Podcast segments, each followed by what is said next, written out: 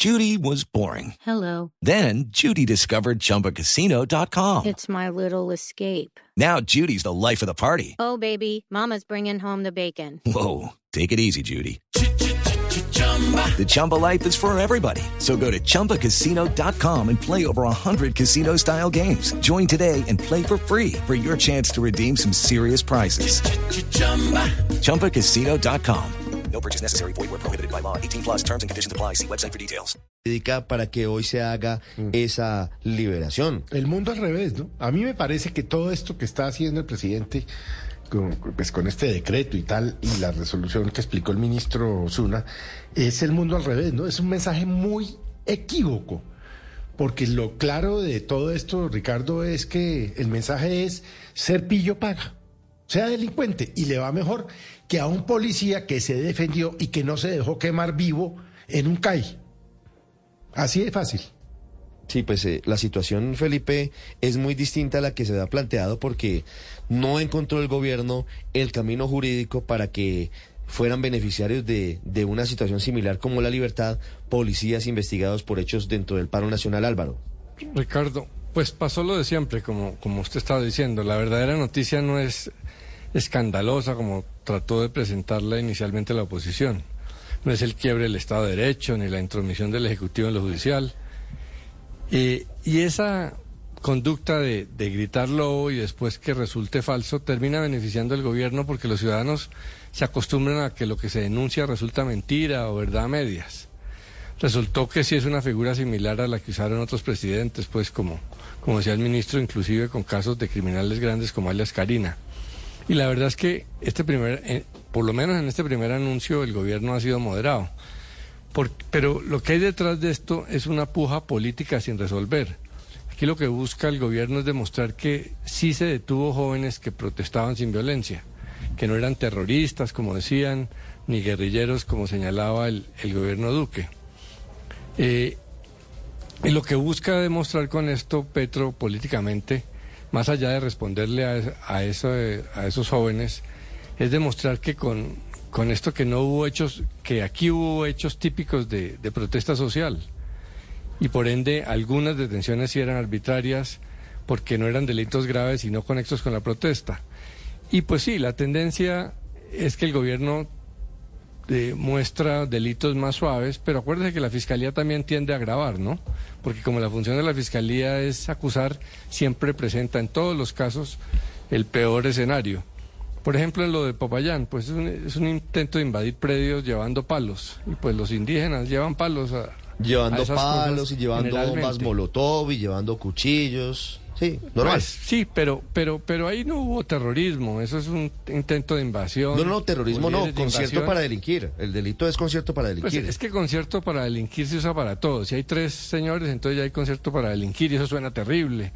Lo que está demostrando precisamente el gobierno con esto es que ha, ha habido mucha exageración ahí y que sí había detrás de, de estos delitos eh, hechos de protesta social con excesos, porque es que fíjese que... Entonces, ¿qué debía hacer la Fiscalía en, estos casos, Álvaro? Si hay unas personas que invaden unos predios, entonces habría que dejarlos porque estaban en el marco de la legítima protesta social, en su opinión. No, no, no, no, no, yo no he dicho eso, obviamente. Eh, lo, lo que parece ser, lo, por lo que he entendido, es que es gente, líderes sociales dedicados a esos temas y no estaban en, haciendo invasión.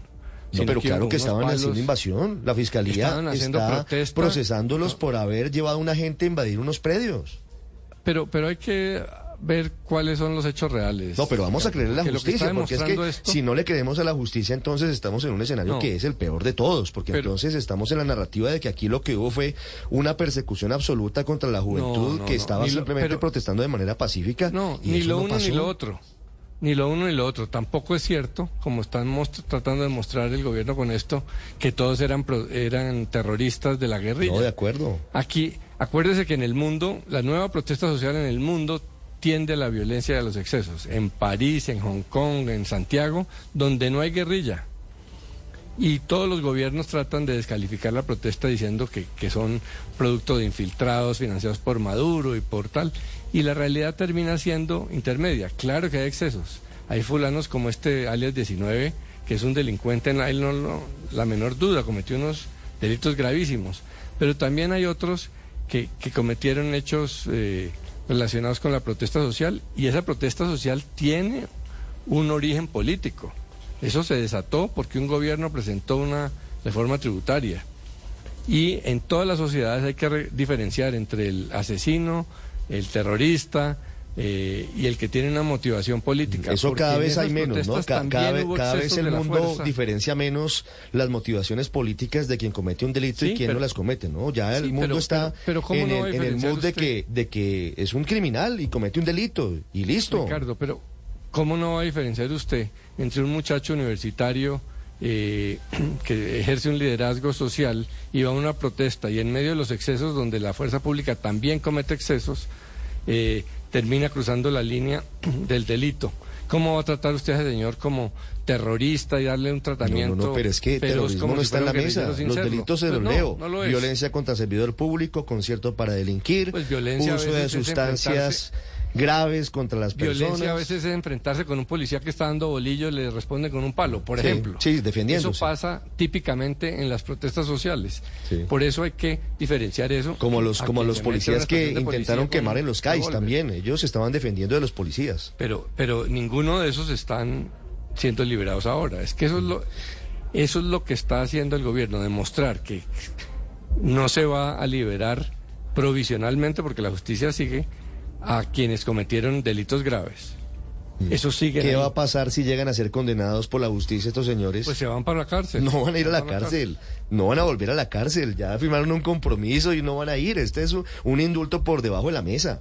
Es así de fácil. Esos muchachos, esos angelitos se desaparecen apenas salgan de, Pero ustedes los están acusando de unos delitos gigantescos. No, nosotros no, la fiscalía. nosotros no tenemos por qué acusar a nadie si no somos jueces ni somos fiscales, Álvaro. Acuerda, la fiscalía la, que ha siempre acusa y exagera porque esa es su labor.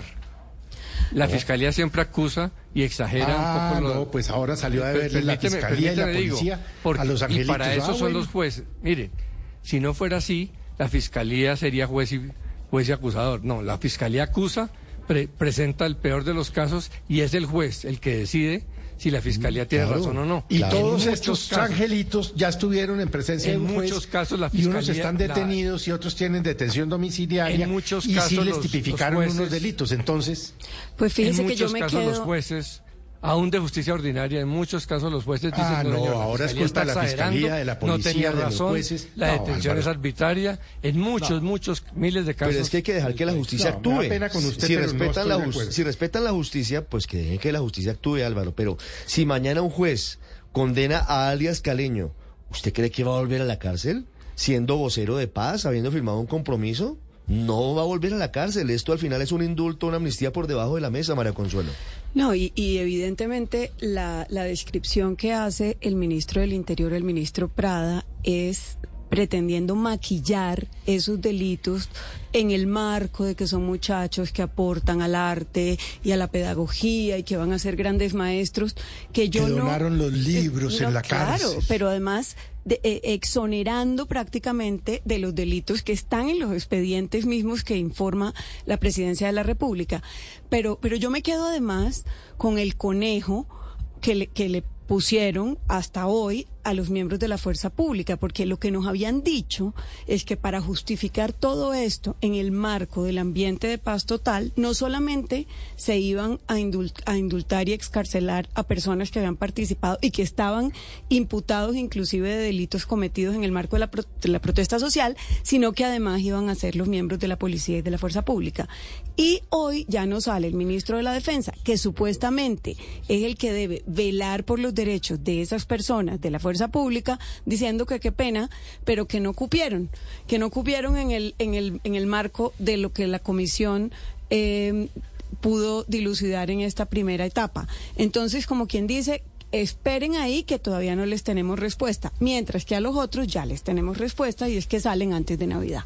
809, sí, claro, Y, es obvio, es obvio que no tengan el mismo tratamiento. Era un poco escandaloso que los policías acusados de delitos en el marco de la protesta social pues pudieran tener un tratamiento jurídico como el que se ha venido planteando, eh, porque se trata de graves violaciones de derechos humanos, ¿no? Eh, se trata de, violaciones, y algunas sistemáticas, otras relativamente aisladas, pero de graves violaciones de derechos humanos que todo el derecho internacional ha rechazado que los estados perdonen, que los estados eh, pues terminen amparando a quienes siendo sus propios agentes han cometido este tipo de, de hechos. Entonces es muy distinto eso, obvio. Pero nos a habían dicho otra cosa. A 10, eh, yo no sé qué les habrán dicho, pero en términos Nos lo jurídicos. dijeron es aquí en los micrófonos. Pero lo habían dicho no, públicamente. Nos lo habían Pero- dicho aquí en los micrófonos. pero no, pero no lo sé, pero en, términos- lo pero en términos, estrictamente jurídicos es como estoy diciendo. Eh, una grave violación de derechos humanos, por supuesto, es cuando un agente del Estado, abusando de su posición, abusando de las armas que el Estado le entrega, etcétera, pues comete delitos de homicidio de desaparición o de otra naturaleza, como para simplemente después decir que es que ese es un vocero de una organización social eh, que debe estar en libertad. Por supuesto que merece un tratamiento distinto. Ahora, si queremos perdonar esos delitos, pues probablemente podamos, eh, porque entre otras cosas, pues los estados tienen un nivel de apreciación que el derecho internacional también le respeta para identificar qué es un delito y qué no es un delito. Pero no se trata de pues, homicidios ni de torturas, porque es que aquí alias 19, Bueno, por no, ejemplo, no va a quedar libre. hay- Delitos menos hay- graves. Si hay 44, si hay 44 personas que murieron. No, pues claro que hubo policías que mataron. Héctor, por- por, claro que hubo eh, policías que mataron jóvenes. armas- hubo policías que mataron Estado. jóvenes. Pero lo Eh, que le digo es que quienes serían beneficiarios de esta norma no son los que mataron a los jóvenes, ni los que torturaron a los jóvenes. Sino son quienes que cometieron delitos distintos. Sino ¿no? los que, ¿qué? ¿Cuántos de esos hay, de- hay detenidos Ah, no, por bueno, qué pues delitos? es- eso es lo que hay que Eh, mirar. Para, Pero yo para que saber de qué es estamos hablando, porque si es para hablar... No, no, no, pues claro, pero es que- hablar sin, no, sin porque es que- conocimiento, no, pues no, no. no, porque es que aquí hay saber jóvenes- ¿De qué estamos hablando? ¿De qué, deli- qué delitos se le han imputado a la policía que no sean delitos de homicidio, de tortura, de desaparición? eh, del, ¿qué, qué delitos se han No, hay cometido otros para delitos, saber, hay delitos para que como podamos evitarlos? lesiones personales y otros similares a, a los delitos menores yo que estoy- cometieron estos siete jovencitos, estos siete Ahora- soñadores, estos siete Ahora, mire. poetas. Ahora, mire, en el, en el segundo caso, yo, pues es que este es un tema jurídicamente muy complejo y que tiene muchas preguntas muy difíciles de responder y no tenemos tiempo suficiente, pero me voy a quedar en una que era el que ustedes venían discutiendo eh, con Álvaro, que es qué delitos cometieron estas, estas personas que están imputadas. Eh, porque cuando ustedes hacen la larga lista de delitos que, se le, que les imputó la Fiscalía, resulta que todos esos delitos se eh, subsumen en una sola conducta. Ustedes dicen agresión a servidor público, uso de sustancias peligrosas, uso de objetos contundentes, eh, eh, ¿cómo se llama? Daño en, en, eh, en bienes, en bienes públicos. Todo eso es una sola cosa. Todo, todo, eso son, todo eso son 30, 50, 100 personas que personas que protestan, que salen, se enfrentan a la policía con armas contundentes, claro, les tiran piedra, han preparado eh, gases lacrimógenos, en fin, han hecho un- una serie de cosas y que, entre otras cosas, nadie ha dicho que, por ejemplo, ahí se subsuma el delito de concierto para delinquir. Hay un tema que en el derecho penal es muy interesante, que se llama el concurso aparente de delitos. Y es que una sola conducta parece subsumirse en muchas conductas. Eh, pero claro que al momento de tipificar cuál de los delitos cometió, uno no puede decir que cometió los siete delitos, porque cometió uno de los siete en la medida en que o agredió al servidor público y si lo hizo con una piedra, pues no le puedo agregar que además Héctor, yo- utilizaba elementos contundentes. Entonces, el tema del concurso aparente de delitos es una cosa que en derecho penal No, ese listado es, el muy listado general. importante. No sabemos si todos Eh, cometieron todos y- los delitos y- o unos como, cometieron por ejemplo, unos u otros Por eso yo estoy unos. asumiendo, yo estoy asumiendo que tienen los siete. Eh, por ejemplo, el del concurso, el de, el del, ¿cómo se llama? El concierto para delinquir.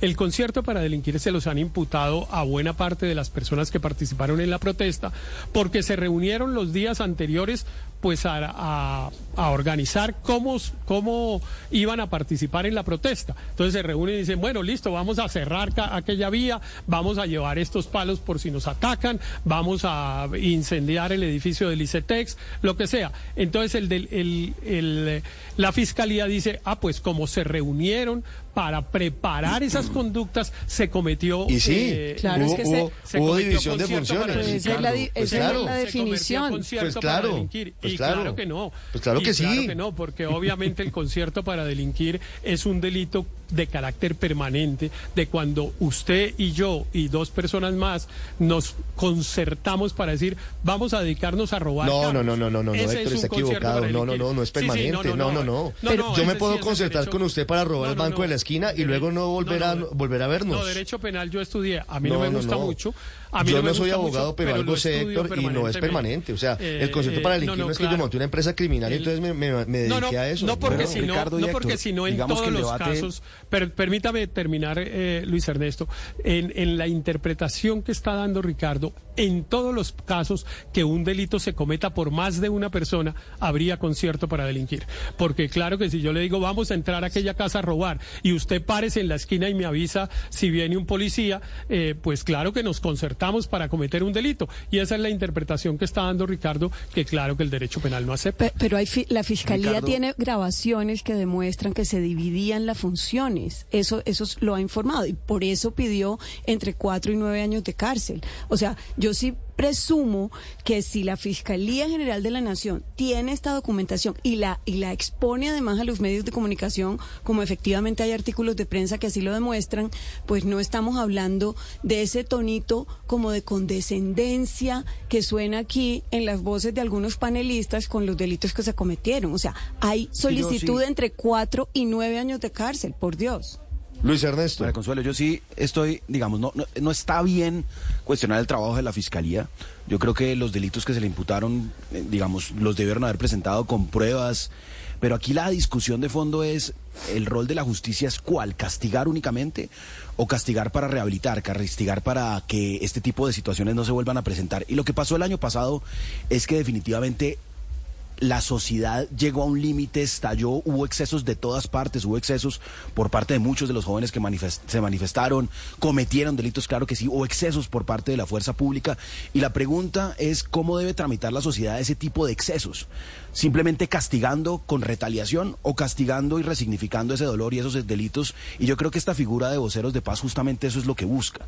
Que jóvenes eh, que Pero- cometieron delitos, porque aquí nadie está poniendo en discusión si los cometieron o no, puedan encontrar un camino distinto para que esto no se repita, para que otros jóvenes que de pronto eh, también estuvieron en el medio de las protestas eh, y que sienten que no están teniendo garantías o que sienten que, Pero- se, que hubo abusos por parte de la fuerza pública, tengan una voz. Y yo quiero hacer referencia ¿se a un caso que mencionó.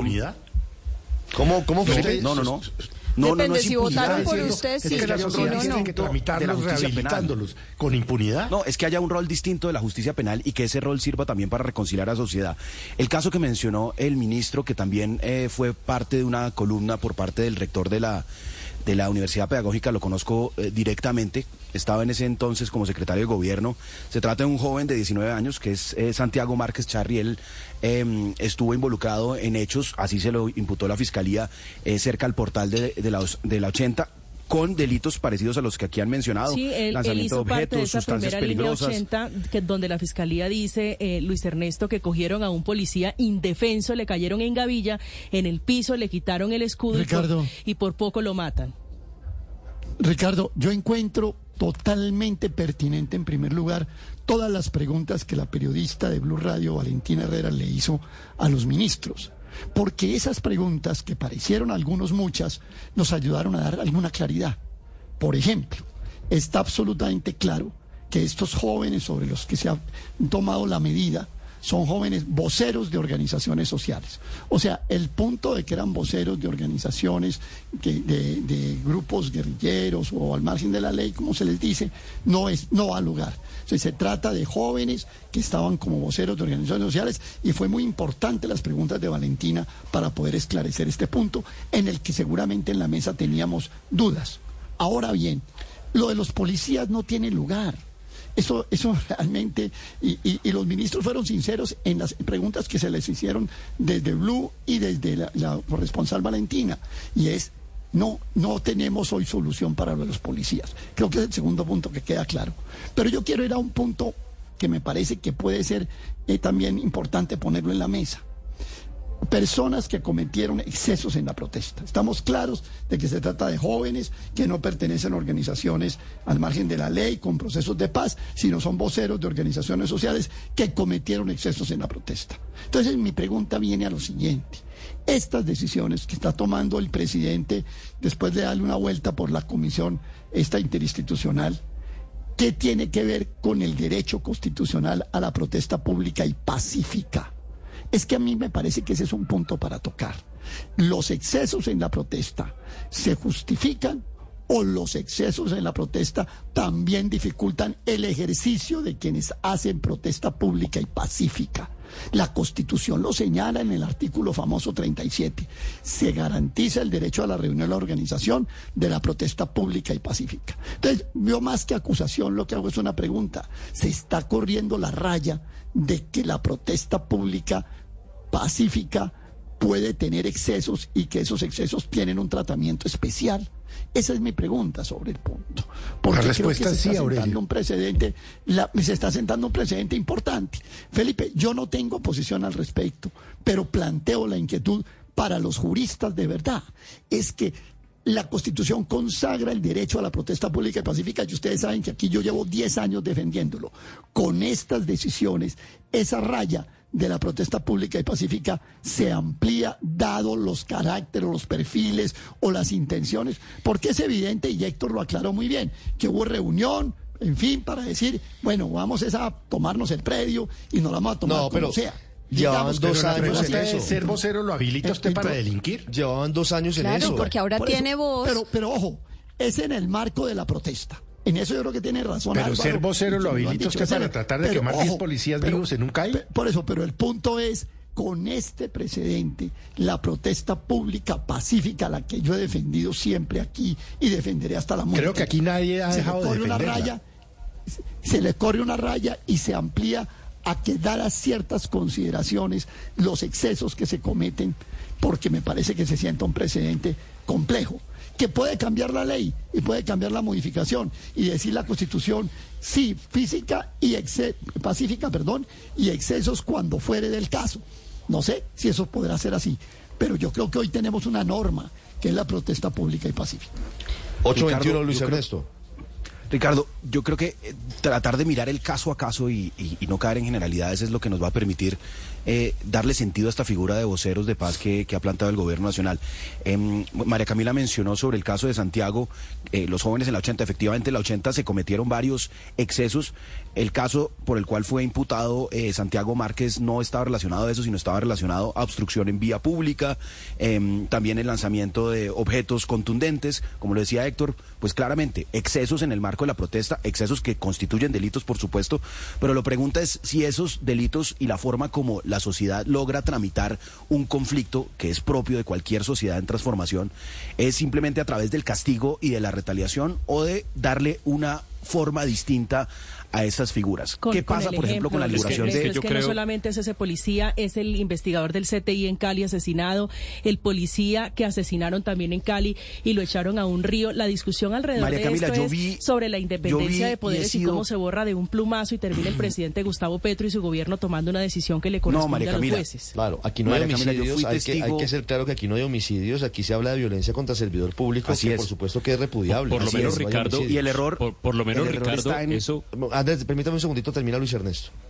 El error está en generalizar justamente em, y, en, ver, por ejemplo, este joven que es un estudiante de biología de la Universidad Pedagógica, eh, que en la cárcel de Girón montó un programa donde estaba dictándole pedagogía, eh, de biología, perdón, a distintos reclusos, trabajando en la biblioteca, que tiene todo el interés en terminar su carrera y que muchos jóvenes en la Universidad Pedagógica, que sabemos que es una universidad donde se presentan constantemente conflictos ahí en la 72 en Bogotá, están mirando este caso y están mirando qué va a pasar con este caso y seguramente el que este joven pueda volver y que continúe con su proceso judicial, porque si se cometieron delitos debe responder por ellos, pero que pueda volver con esta figura de vocero de paz, que pueda trabajar con otros jóvenes, que pueda eventualmente trabajar con miembros de la fuerza pública a los que eventualmente agredió o se vieron agredidos, ese tipo de procesos contribuyen a la reconciliación de una sociedad más que simplemente el castigo y aislarlos en una cárcel eh, a un joven que seguramente cometió eh, errores, cometió un delito, pero que es más útil para la sociedad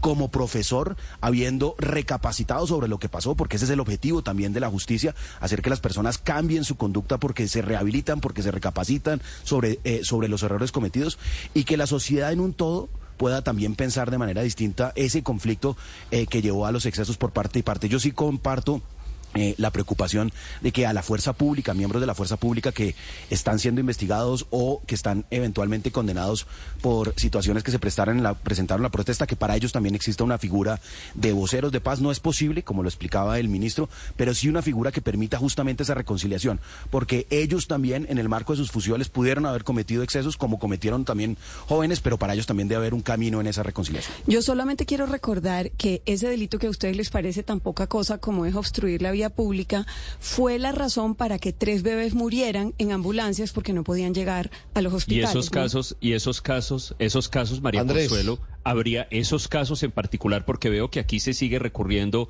a mencionar uno que otro caso, y estoy de acuerdo, todos esos casos que han mencionado, en los que mencionaba María Camila, el que acaba de mencionar María Consuelo, todos son horribles, espantosos, son unos crímenes co- absolutamente deleznables, y las personas que individualmente hayan estado involucradas con esas acciones tienen que recibir todo el peso de la justicia.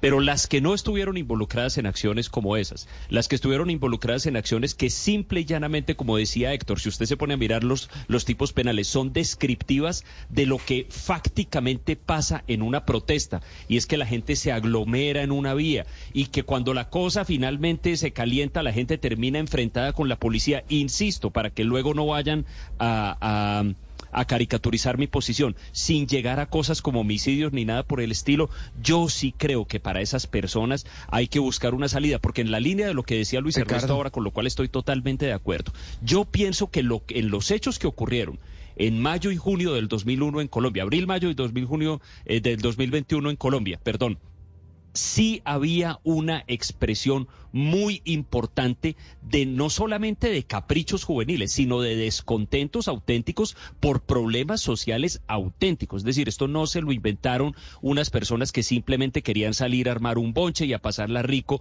dándose piedra con la policía. ¿Y yo qué creo? Yo creo que lo peor que puede hacer una sociedad cuando enfrenta una situación como esas es tratar de, de, de ponerle encima una tapa, de reprimirla completamente, de hacer como si eso no existiera. Lo mejor que puede hacer una sociedad con personas que han estado involucradas en una manifestación de ese estilo es traerlas adentro, abrirles las puertas, no echarlas al margen, darle una vía a esto para que fluya, porque de lo contrario esa tensión se va a seguir acumulando, algún día va a volver a explotar, vamos a, va- va- vamos a crear una especie de marginalidad en, en la sociedad que algún día va a venir Andrés. nuevamente a, a- a causarnos problemas. Entonces, y en, en aquellos casos, aquí lo dijo, lo dijo el ministro Prada, y pues todos tenemos que estar listos a reclamarle si eso no se cumple, que eso no va a contemplar los delitos graves como homicidio, tortura, secuestro, etcétera, en los casos en que simplemente haya sido salir a protestar e incurrir en los delitos en los que naturalmente se incurre, porque pues qué vamos a hacer, así está tipificado. Cuando cuando se sale a protestar, em, yo sí creo que la sociedad hace bien buscándole una vía de salida a esto. Andrés, ¿y qué hacemos con la moral de la policía? ¿Qué hacemos con Mire, la otra es cara que de la moneda? muy interesante esa pregunta, esa esa pregunta, Ricardo. ¿Usted muy cree que hoy es que- algún policía tendría alguna intención de salir a desbloquear una vía o a restablecer el orden en algún sitio? Yo no muevo Cla- a- a claro que no, pero un yo creo que el problema, yo ¿Usted creo que cree el problema, que esto yo- no afecta la moral de la, de la fuerza pública? Pe- Es probable que le afecte, pero yo creo que el problema de bloqueo de las vías y, de qué hace la policía viene de antes. A ver, pero usted, ustedes me están hablando como si esto fuera un problema de hoy ocasionado por esa medida y en 2021 tuvimos a prácticamente todo el país eh, paralizado por bloqueos en las vías, de modo que si ahí hay un problema, viene de antes. Fíjense que, insisto, tiene que haber algún problema en el hecho de que hay una figura que está tipificada además en la ley, que es, que es, que es el bloqueo de, de vías. Y aquí se bloquea vía y la policía tampoco actúa. Es decir, Ricardo. eso no, no vivamos en el mundo de las fantasías legales de que porque una cosa está tipificada no va a ocurrir. Entonces, de acuerdo, el tema de la policía es una imperfección de esta medida. Todas las medidas que toma cualquier gobierno en cualquier país del mundo tienen imperfecciones y tienen bordes por ahí imperfectos que hay que solucionar. Uno es ese. Yo también estoy de acuerdo que algo habría que hacer con los agentes que están procesados, que no sea por, por delitos graves y graves violaciones a los derechos humanos. Yo también es, yo estoy de acuerdo que alguna salida se les debería buscar también. Y también estoy de acuerdo en que, en que el gobierno tiene en esto un problema de vocería, que uno dice una cosa, el gobierno tiene que organizarse un poquito, ¿no? Porque aquí Osuna dice una cosa, Prada dice una cosa, Gustavo Bolívar, que constantemente les desordena el, el, el, el, el Sí, pero ambiente, además con imprecisiones. Ayer salió a decir que sí iban a salir hoy policías en el amparo de- de, esta norma. Entonces, el gobierno Y no tiene. salieron. mire, el gobierno aquí, aquí en esta medida, en esta medida, creo yo, Ricardo, hay dos bordes bastante imperfectos. Uno es ese y otro es el que ya estábamos hablando hace unos minutos. Eventualmente, algunos de estos jóvenes pueden llegar a ser condenados en juicio. Porque hasta ahora lo que tenemos es imputaciones, acusaciones, so- solo en unos pocos casos hay condenas. ¿Y ahí Pero pueden llegar a ser condenados en juicios ¿Y a algunos de los beneficiarios de la medida. Incluso algunos de los siete que van a salir hoy o mañana, cuando qué sea, hacemos ahí, pueden llegar a ser condenados en juicio. ¿Qué se va a hacer en ese caso? Porque lo que yo entiendo de esta figura que se está implementando hoy es que no suspende el proceso penal. Y en ese sentido, la responsabilidad penal puede seguir vigente. Si son condenados en juicio, esto sería un problema que el gobierno tendría que ver cómo maneja, porque pues sí, sí, sí, sí. No van a volver si a la el cárcel. Estado de Derecho o persiste, sea, si, si les dio una vocería de paz y tienen unos compromisos, pues no van a volver a la cárcel, Daniel. Ricardo, eh, escuchando a Andrés y escuchando algunos relatos anteriores, parece como que esta decisión que tomaron jueces de control de garantías basada en la evidencia que le presentaron los fiscales hubiera sido caprichosa. Todos mencionan, es que bloquearon una vía. No. María Camila y usted, Ricardo, leyeron los delitos por los cuales eh, por los cuales estas personas fueron imputadas. Es decir, esto no fue un capricho de un juez de control de garantías que los metió a la cárcel injustamente. Yo sé, son muy conmovedores los relatos de Luis Ernesto, lo que decía el ministro Prada de que la mamá de uno de estos jóvenes decía que era un buen muchacho. Todo eso es muy conmovedor.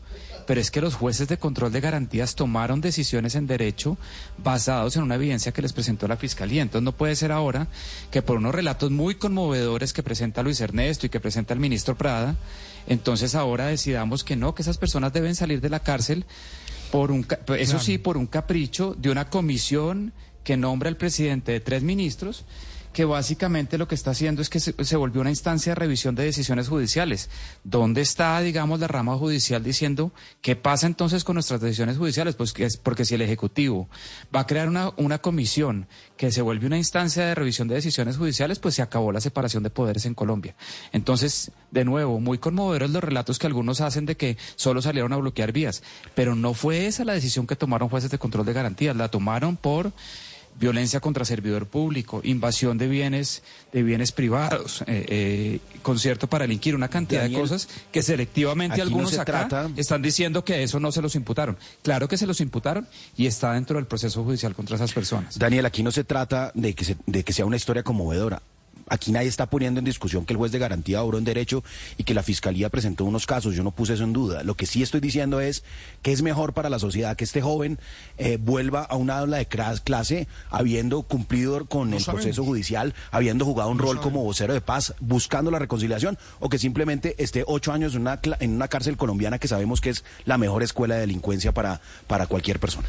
Pero me preguntan los oyentes, Ricardo. por ejemplo, varios oyentes, ¿le preguntaron a las víctimas? La- al, al- al señor que le Al destruyeron degollado. el negocio, a la familia del degollado, bueno, aunque ese es el caso de Alex 19, pero a quienes afectaron directamente les preguntaron por esto, ¿se sienten reparados, se sienten tranquilos? ¿Alguien les preguntó? A la mamá Padre. del bebé que murió. Mira, yo, yo, yo yo quiero insistir en varias cosas, Ricardo. A mí lo primero es que nosotros tenemos que dejar claro que los policías que están imputados y no cometieron delitos graves también debieran estar en casa en Navidad. Es decir, porque también son ciudadanos colombianos y así como se le abre la oportunidad a estas personas, también se le debiera abrir la oportunidad a ellos. Yo y yo ahí sí quiero subrayar yo quiero subrayar ahí lo que dice María Consuelo. A mí me parece conejo, porque todo lo que anunciaron parecía que sí y ahora resulta que no. Lo segundo, yo creo que es necesario hacer un proceso de acompañamiento con estas personas, con estas siete personas que se están señalando, porque lo importante es que eso no se vuelva a repetir. Sí, de eso tiene que haber un aprendizaje, porque es que tampoco le vamos a aplaudir la situación. Entiendo que se le dé una nueva oportunidad, estoy de acuerdo con ella, pero tiene que haber un proceso.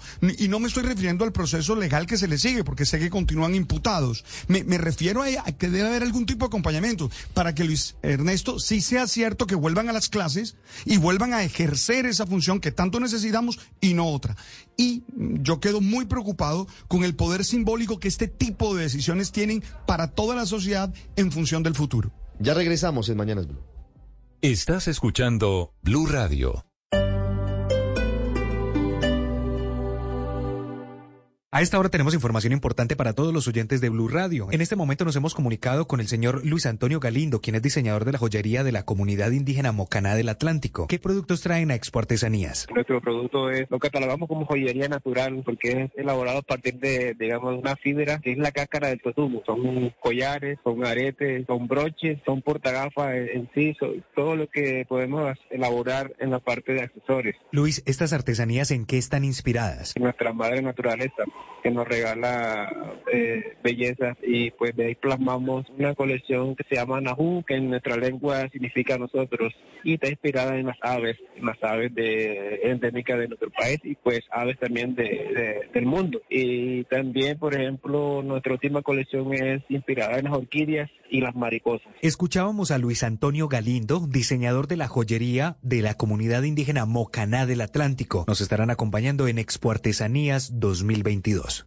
Si en la fiesta de tu empresa te tocó aguantar el discurso del gerente, los consejos motivacionales de tu compañero y olvidaste el regalo de tu amigo secreto, puedes salir corriendo o pedir un taxi Cabify y volver a casa seguro a precio de regalo.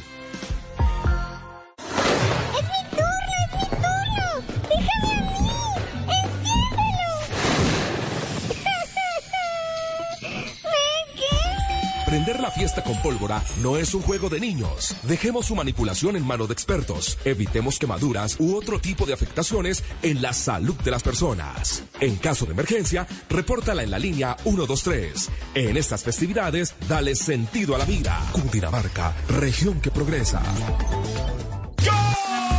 Sábado tienes la oportunidad de ser millonario. Vive el mundial con el billete de la semana y gana 10 mil millones de pesos con el premio mayor de la Lotería de Boyacá. Acierta con el Boyaloto y gana bonos consumibles, balones de fútbol y billetes de recambio. Premios así solo con la Lotería de Boyacá. Adquiere tu billete en los puntos de venta autorizados o con tu lotero de confianza. Lotería de Boyacá. Un sábado de pobre lo sacará. Estás escuchando Blue Radio y bluradio.com. Descubre la potencia y tecnología de la nueva Chevrolet Bolt AUV en el test drive del Centro Comercial Fontanar. Ven y conoce cómo se maneja el futuro. Te esperamos de lunes a domingo, de 10 de la mañana a 6 de la tarde. En esta Navidad quiero pedir que no hayan más familias tristes por perder a su familia en las vías. Te pido que cada vez sean más los conductores que no excedan los límites de velocidad o que decidan no manejar cuando toman alcohol. Sé que no es común que un niño pida esto de regalo, pero este año no quiero juguetes. Solo deseo que otras familias no sientan la pérdida que siento yo con mi papá, porque este año ya no veré su sonrisa. Por favor, te pido que todos podamos regresar vivos a casa con nuestras familias en esta Navidad. En esta Navidad construyamos una mejor movilidad. Secretaría de Movilidad, Alcaldía de Bogotá. Si tienes un par de Sketchers, este mensaje no es para ti, porque ya sabes que son los zapatos más cómodos del planeta. Este mensaje es para aquellos que nunca han probado Sketchers, para los que nunca han experimentado la comodidad de otro mundo de Sketchers Air Cooled Memory Foam, nunca han flotado sobre el piso en Ultra Pillars o prueba de Sketchers sin Te lo estás perdiendo. Así que hemos hecho este mensaje para ti, con la esperanza de mostrarte la luz. Sketchers vive cómodamente. Disponibles en una tienda Sketchers cerca de ti o donde vendan zapatos con estilo. El Centro Comercial Centro Chía, en LX y tu boleta se unen para traer a la Sabana de Bogotá la tradicional Ruta de la Navidad con el espectáculo Bosque de Luces. Desde el 12 de noviembre hasta el 15 de enero, los capitalinos y habitantes de la Sabana van a tener la oportunidad de disfrutar de una experiencia inmersiva, llena de magia y en contacto con la naturaleza para compartir en familia. Centro Chía es naturalmente único. Bazar Feria regresa al Parque El Country de Bogotá. Vende el 9 al 18 de diciembre a conocer lo mejor del emprendimiento colombiano mientras disfrutas de la presentación de grupos musicales y actividades para toda la familia. Compra tus boletas en entradasamarillas.com. Apoya Caracol Televisión, Redevan, Hatsu, Natura, OLED y Reboot. Si en la novena comiste bulmeros, probaste todos los vinitos, cantaste villancicos y cuando miraste el reloj eran las 2 a.m., puedes dormir en el sofá de tu primo o pedir un taxi Cabify y volver a casa seguro al mejor precio.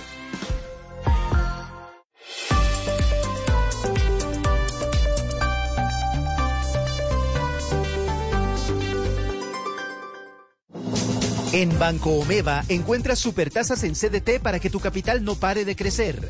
Banco Omeva presenta en Blue Radio las cifras del día.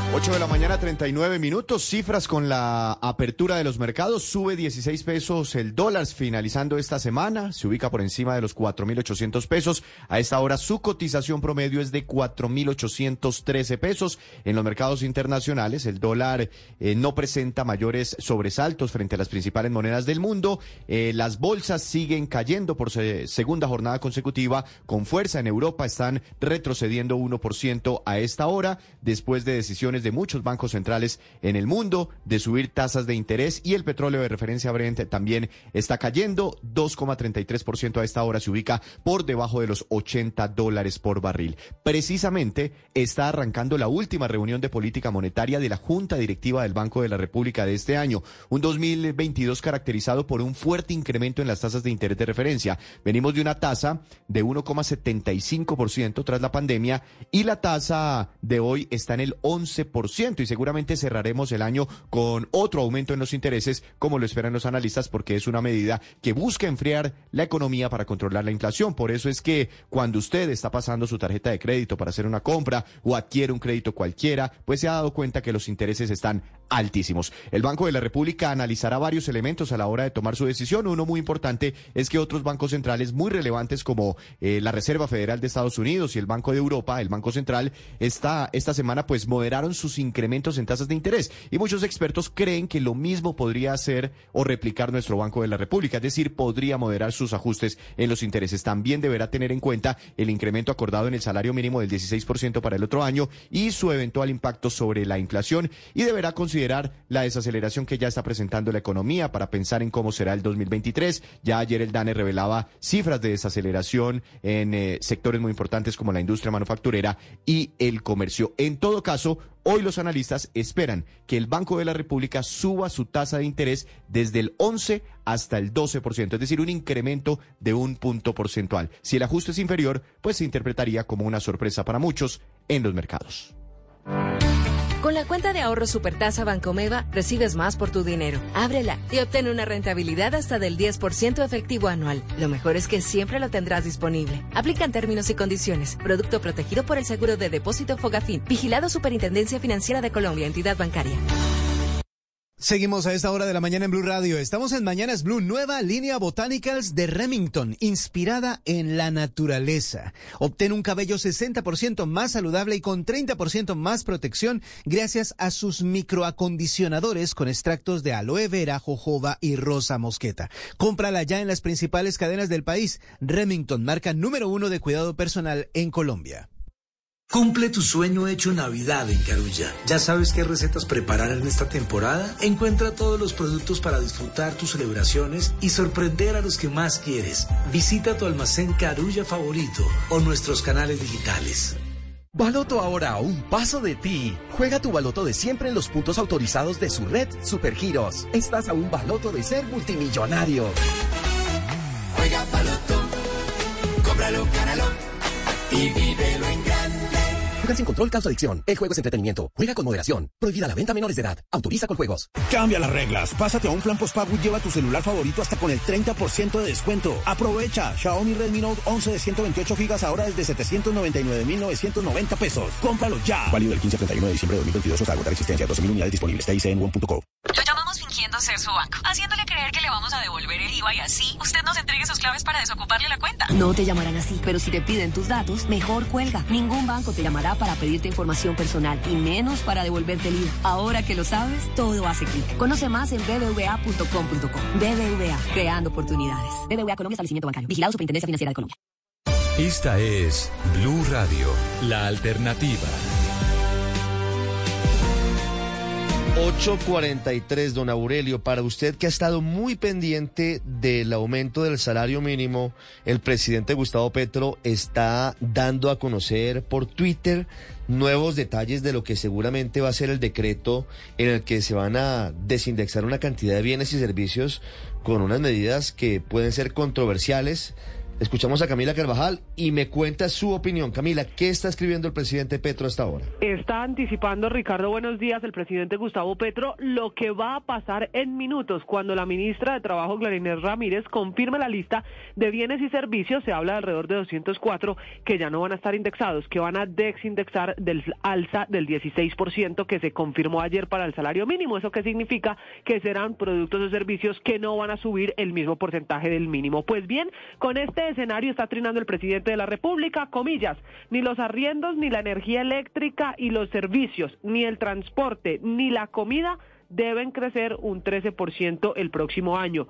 Sus precios deben bajar y dice en un segundo mensaje el presidente de la República que se trata de que el salario y los ingresos reales de los colombianos suban, que el efecto del aumento del 16% del salario sí se vea en el bolsillo de todos los colombianos. Acuérdese, que, acuérdese usted que él ayer dijo que se tiene que garantizar que los colombianos no pierdan poder adquisitivo y que la inflación pues no se coma de alguna manera el aumento del mínimo. Por eso el presidente le está solicitando a las comisiones reguladoras de servicios públicos desde las funciones constitucionales que él tiene, desligar las tarifas de los servicios públicos del índice general de precios y de factores especulativos.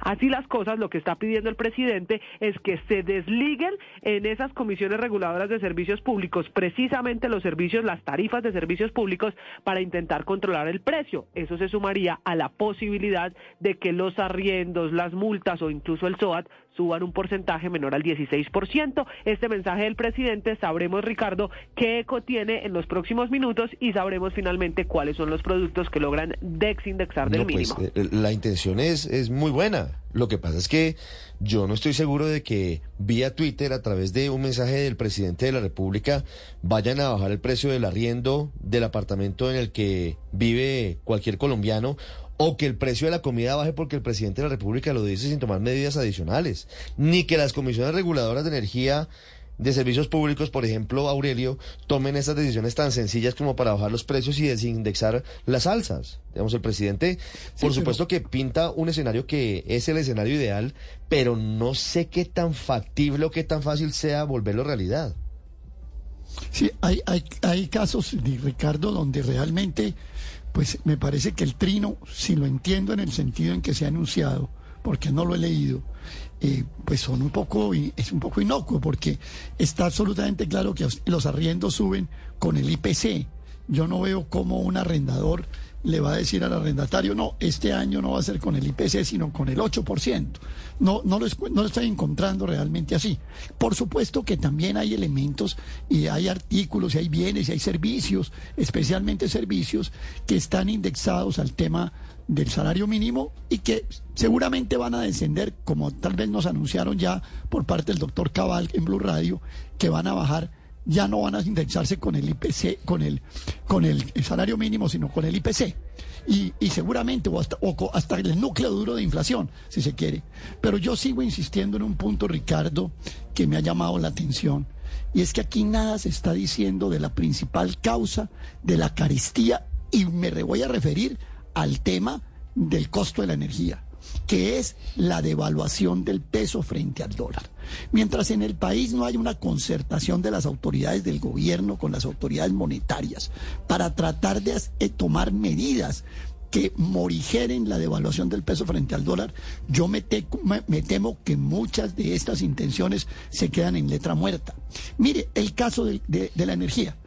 El 35% de la tarifa de energía es la generación O sea, todos sabemos que generación, transmisión, distribución, comercialización. El 35% de la tarifa es la generación, que además de que está concentradísima en cuatro o cinco grandes compañías, está afectada por un factor que se llama el índice de precios al productor.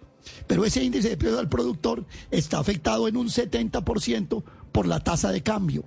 Ah, no, que vamos a pasar del índice de precio del productor para el índice de precio del consumidor. Y el índice de precio del consumidor de la misma manera afectado por la tasa de cambio. Entonces, el país está metido en un sistema, en muchos de sus renglones, dolarizado. El país está dolarizado en muchos renglones, más que minimizado, me refiero a decir al, al índice salario mínimo más que el salario mínimo como índice de precios en Colombia, está más ligado a la dolarización que muchos renglones están adquiriendo y que reciben su remuneración según la tasa de cambio. Entonces me parece que el debate tiene que ser más profundo, más profundo como por ejemplo decir el, el presidente Petro que el salario subió a un millón trescientos mil pesos con el, con el subsidio de transporte. No, el subsidio de transporte no es parte del salario. A uno no le liquidan las Sí, eso no es constitutivo de salario. No, es, no, es, un componente del salario, no, no es un factor salarial. Eso tiene que corregirlo el presidente porque me parece que es un desconocimiento muy básico de la ley laboral el salario subió al 16% y el, eh, el subsidio al, transporte subió a un porcentaje, que no están vinculados. Claro que por supuesto es bueno que suba el subsidio al transporte, pero usted no lo puede presentar como que entonces el alza de salario subió de un millón ciento y pico a un millón trescientos mil. No, no es así, porque el subsidio de transporte no es parte del salario. 8.49 minutos, Luis Ernesto, estamos pendientes del decreto que desindexa una cantidad de bienes y servicios, pero no sé si vía Twitter se puede hacer de manera efectiva. Aquí tienen que tomarse muchas decisiones y muchas medidas, pero en el caso, por ejemplo, de los arriendos, es muy difícil que se llegue a lo que plantea el presidente. No sé si sea tan fácil para disminuir, por ejemplo, los precios de los servicios públicos, que es otra vena rota al bolsillo de los colombianos. De acuerdo, ahí hay un punto central que es eh, el decreto, porque muchos de ellos están, pues, de manera reglamentaria obligatoria indexados. Em, porque definitivamente este aumento del 16% que logra que los trabajadores recuperen su capacidad adquisitiva sin generar una presión inflacionaria excesiva como lo hubiera generado, por ejemplo, un aumento del 20% que se puso sobre la mesa inicialmente por parte de, los, de, los, de las centrales obreras, em, pues lo que necesita justamente es que toda la economía y todo el mercado em, pues trate de desligar justamente ese incremento. Yo definitivamente, pues el Twitter no eh, va a cambiar contratos de arriendo de manera eh, inmediata, pero sí pone una conversación en todos los agentes de mercado y es qué tipo de incrementos deben tener bienes y servicios para el año 2023. Em, ¿Qué debe realmente ajustarse al salario mínimo? Porque realmente el costo de producción, su manufactura está relacionada con eh, el pago de salario mínimo y que definitivamente no tiene esa conexión y por ende debería solo incrementarse de acuerdo a la disponibilidad en el mercado.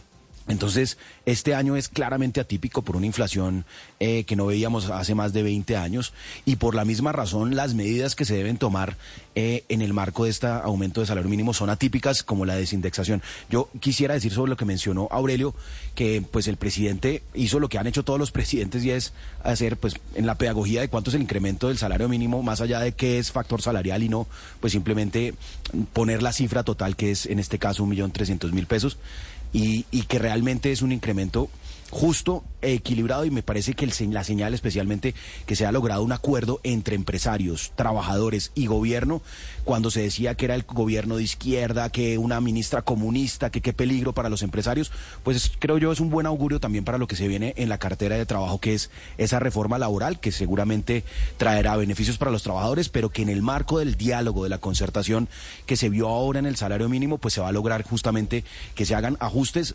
correctos, justos para los trabajadores, pero también que protejan el aparato productivo eh, y la competitividad del país.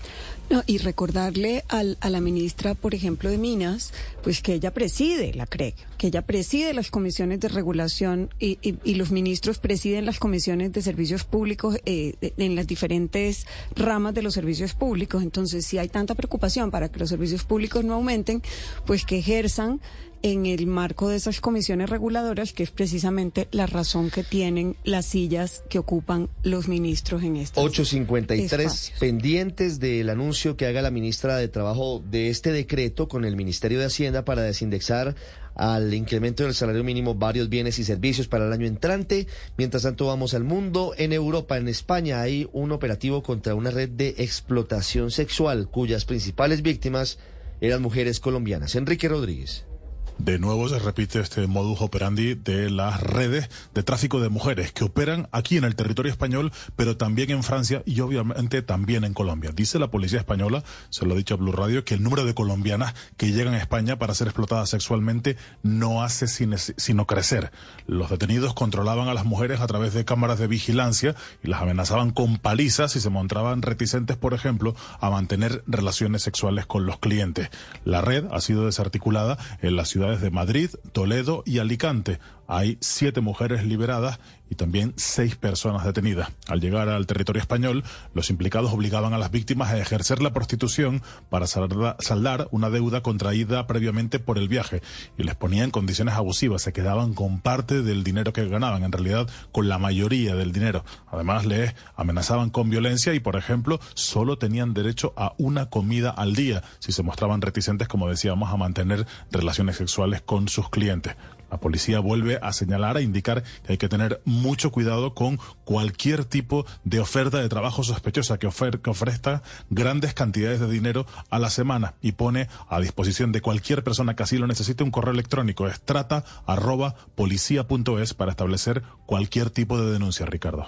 Hay un atentado contra una embajada de Rusia en África y esto está causando tensiones más grandes entre el Kremlin y Francia. Silvia Carrasco.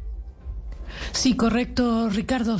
este anuncio, lo, la, noticia la dio a conocer la agencia France Press y llamó mucho la atención porque no se había dicho mucho sobre esta, sobre esta explosión. Se trata de un paquete bomba que fue recibido en la embajada centroafricana y quien está hablando ahora al respecto es el jefe del grupo Wagner. Recordemos que este es el grupo de mercenarios que trabaja para el Kremlin y que está allí en República Centroafricana, un lugar en el cual también han estado los franceses combatiendo a los yihadistas. Lo que dice este representante del grupo Wagner es que la persona que recibió el paquete, el, paquete traía una nota y esa nota decía que los franceses tenían que retirarse de la República Centroafricana y que eh, el atentado era de, en, en, realidad un mensaje eh, que culpaba a los franceses de por qué se estaba produciendo el ataque. La verdad es que hay muy poca información al respecto, pero sí, dos heridos en la embajada de Rusia en, centro, en la República Centroafricana, Ricardo.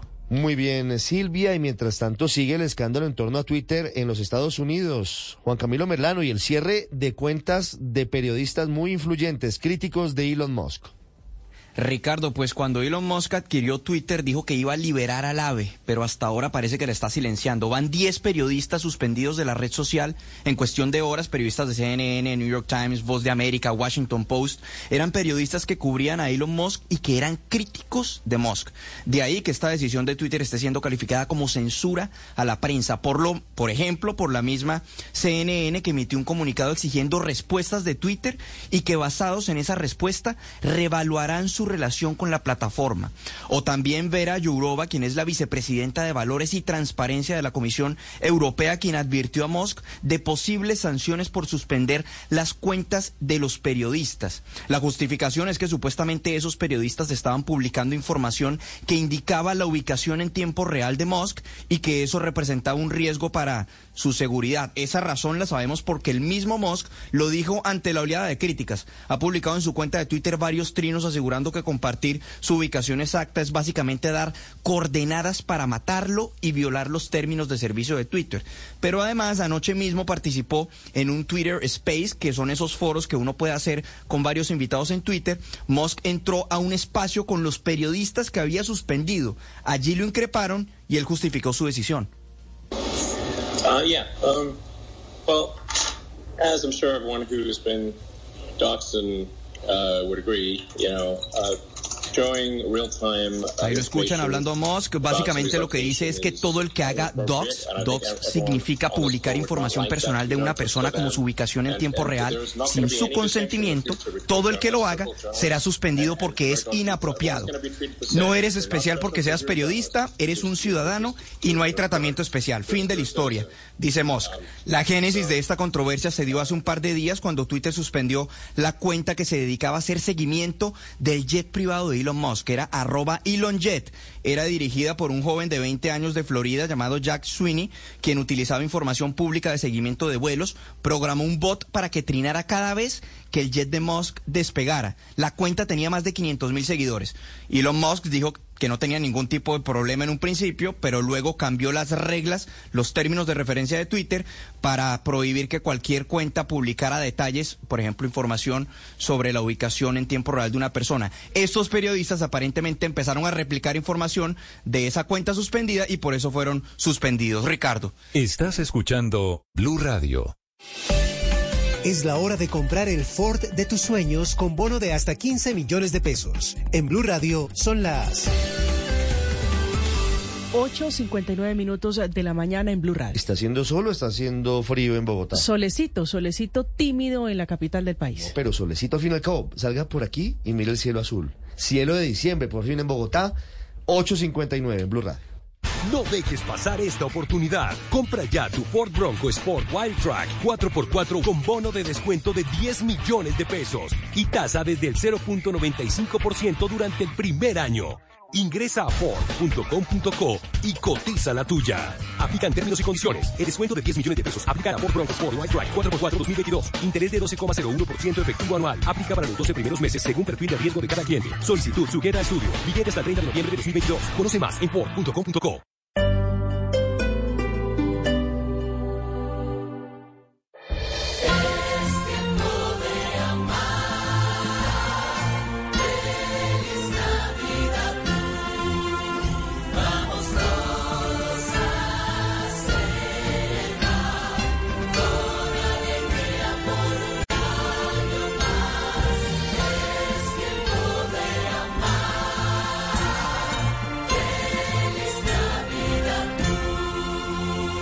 Radio, la alternativa. En esta Navidad quiero pedir que no hayan más familias tristes por perder a su familia en las vías. Te pido que cada vez sean más los conductores que no excedan los límites de velocidad o que decidan no manejar cuando toman alcohol. Sé que no es común que un niño pida esto de regalo, pero este año no quiero juguetes. Solo deseo que otras familias no sientan la pérdida que siento yo con mi papá, porque este año ya no veré su sonrisa. Por favor, te pido que todos podamos regresar vivos a casa con nuestras familias en esta Navidad.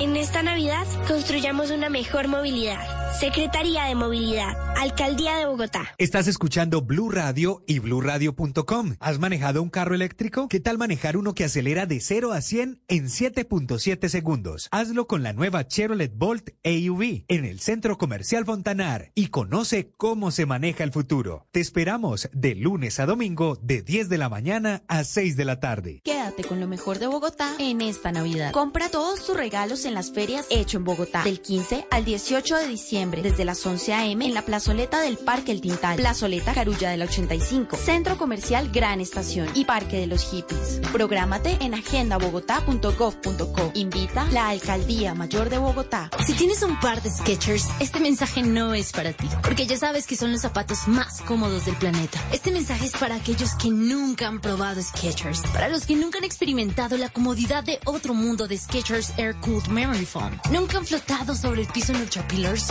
prueba de Skechers sin costura. Te lo estás perdiendo. Así que hemos hecho este mensaje para ti, con la esperanza de mostrarte la luz.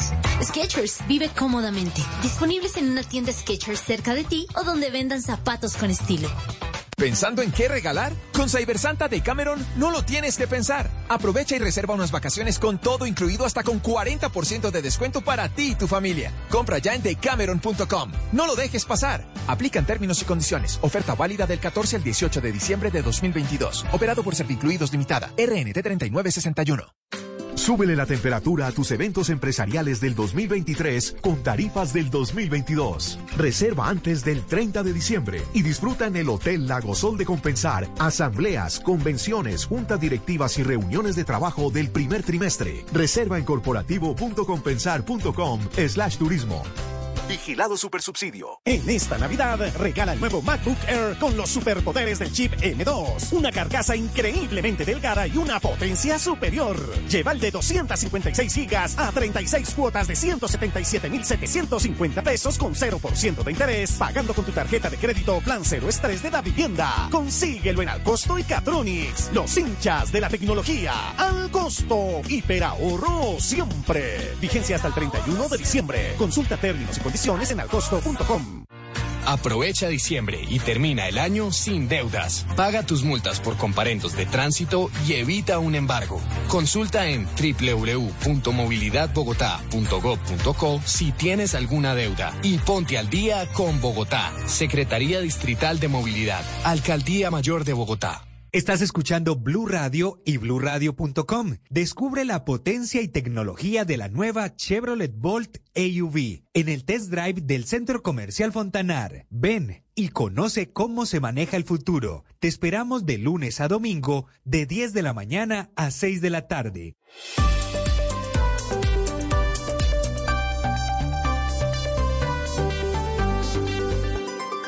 Estás escuchando Blue Radio y bluradio.com.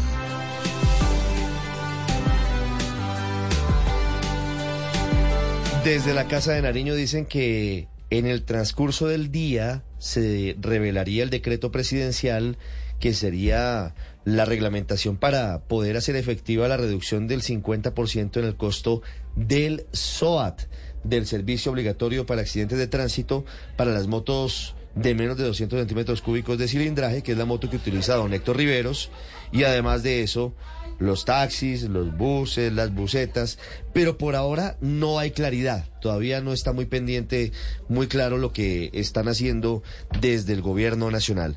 La doctora Diana Margarita Ojeda es la procuradora delegada para estos asuntos. Doctora Ojeda, buenos días. Muy buenos días, Ricardo. Gusto en saludar a todos los oyentes y a ustedes. ¿Cuál es la principal supuesto. duda que tiene la Procuraduría sobre esta nueva norma que reduce el costo del SOAT para esos vehículos en particular? Gracias.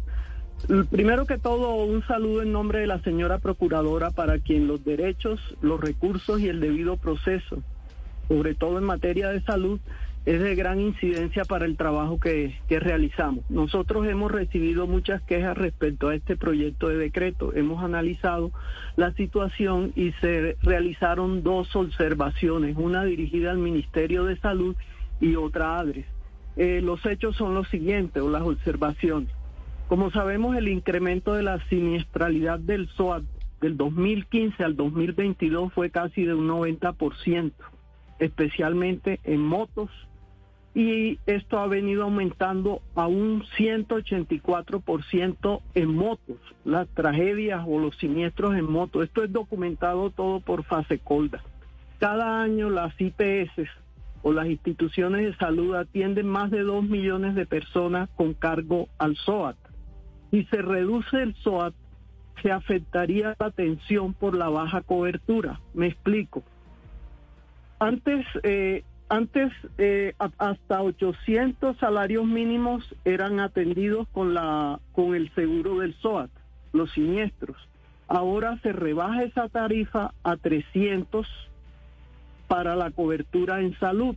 Están muy preocupadas las IPS, me mandaron una solicitud diciendo, si esta cobertura se baja, ¿quién va a pagar eso?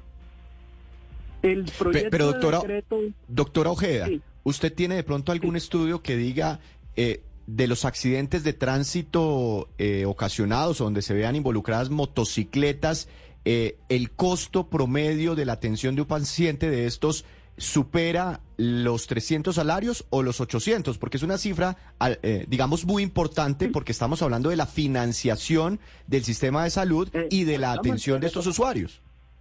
Sí, precisamente eso fue lo que le pedimos al gobierno, a ADRES y al Ministerio de Salud, cuál no solamente cuál es la capacidad de auditar y pagar oportunamente las cuentas que le llegarían a ADRE, sino cuáles son los estudios que tienen para bajar eh, la tarifa a 300 salarios mínimos. Entonces ahí se presenta un, pro- un problema de financiación en el sistema de salud por dos razones. Una, porque las clínicas están preguntando si supera los 300 salarios mínimos, esto pasaría a ADRES. ADRES, ¿cuál es la capacidad de ADRES para auditar y pagar esas cuentas? Ese es un punto. Eh, otra de las fuentes de financiación de la unidad de pago por capitación, sobre todo el régimen subsidiado, es parte del SOAT. Cuando se compra una póliza SOAT, parte de esa póliza va para financiar, va a financiar la UPC.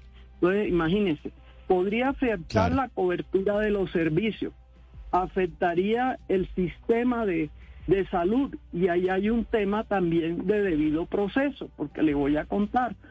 ADRES solo pagaba eh, las, las reclamaciones por carros fantasmas los que escapaban del lugar del accidente, las pólizas falsas, vehículos sin póliza.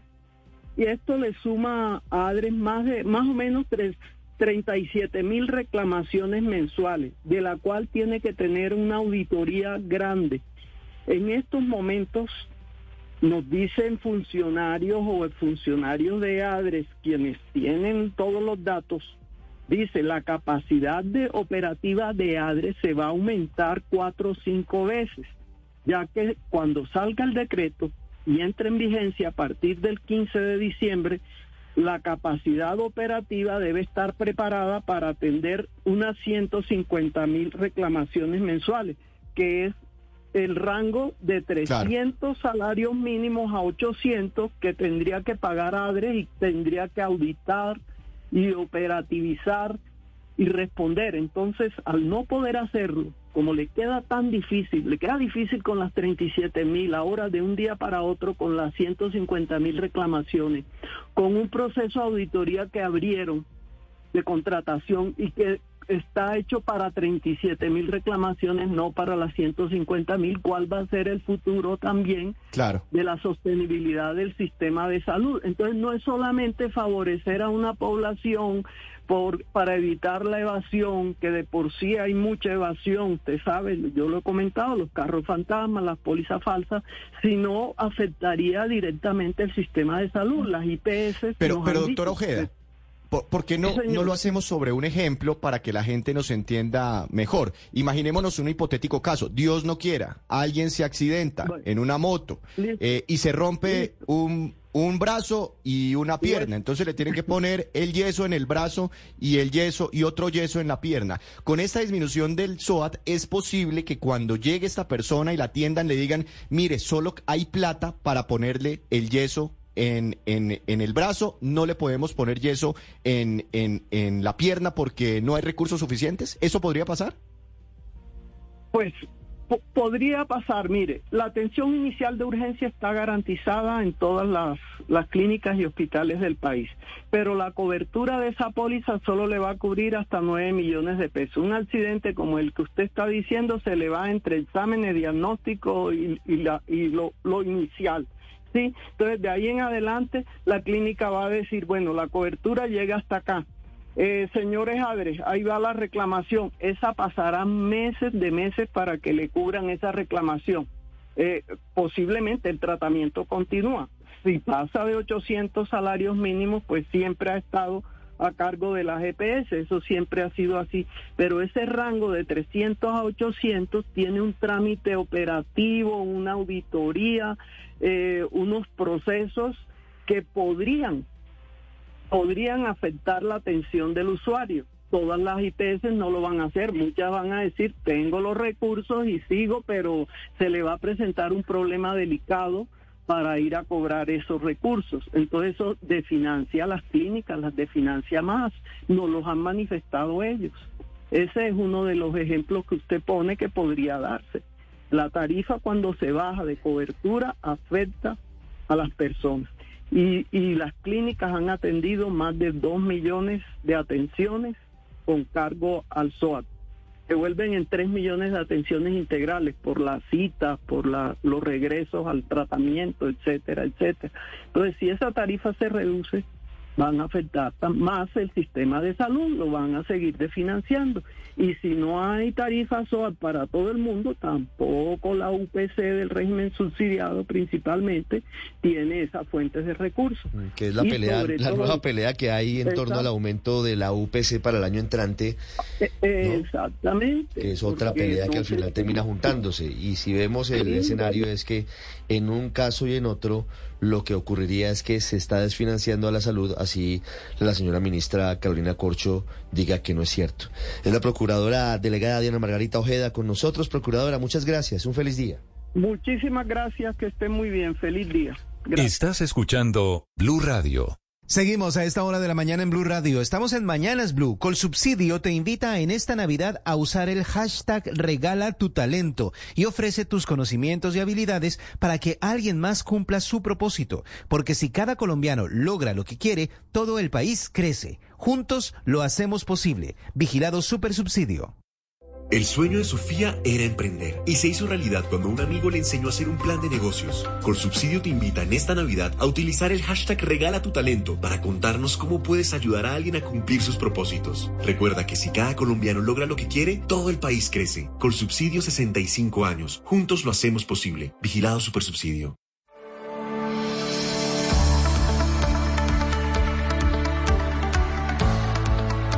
Matricula tu vehículo nuevo en Cundinamarca y recibe 50% de descuento en el impuesto al año siguiente de la matrícula y 20% en el segundo año. En Cundinamarca, los trámites son más ágiles y ahorras.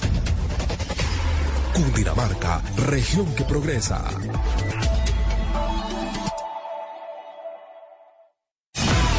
Tú tienes derecho a elegir tu sexualidad, pero hazlo con responsabilidad. Disfruta todo lo que te haga sentir bien. Tienes derecho a elegir con quién tener relaciones sexuales y tomar decisiones autónomas sobre tu vida sexual y reproductiva. Si hablamos claro, nos entendemos mejor. Conoce tus derechos en famisanar.com.co. Vigilado Supersalud.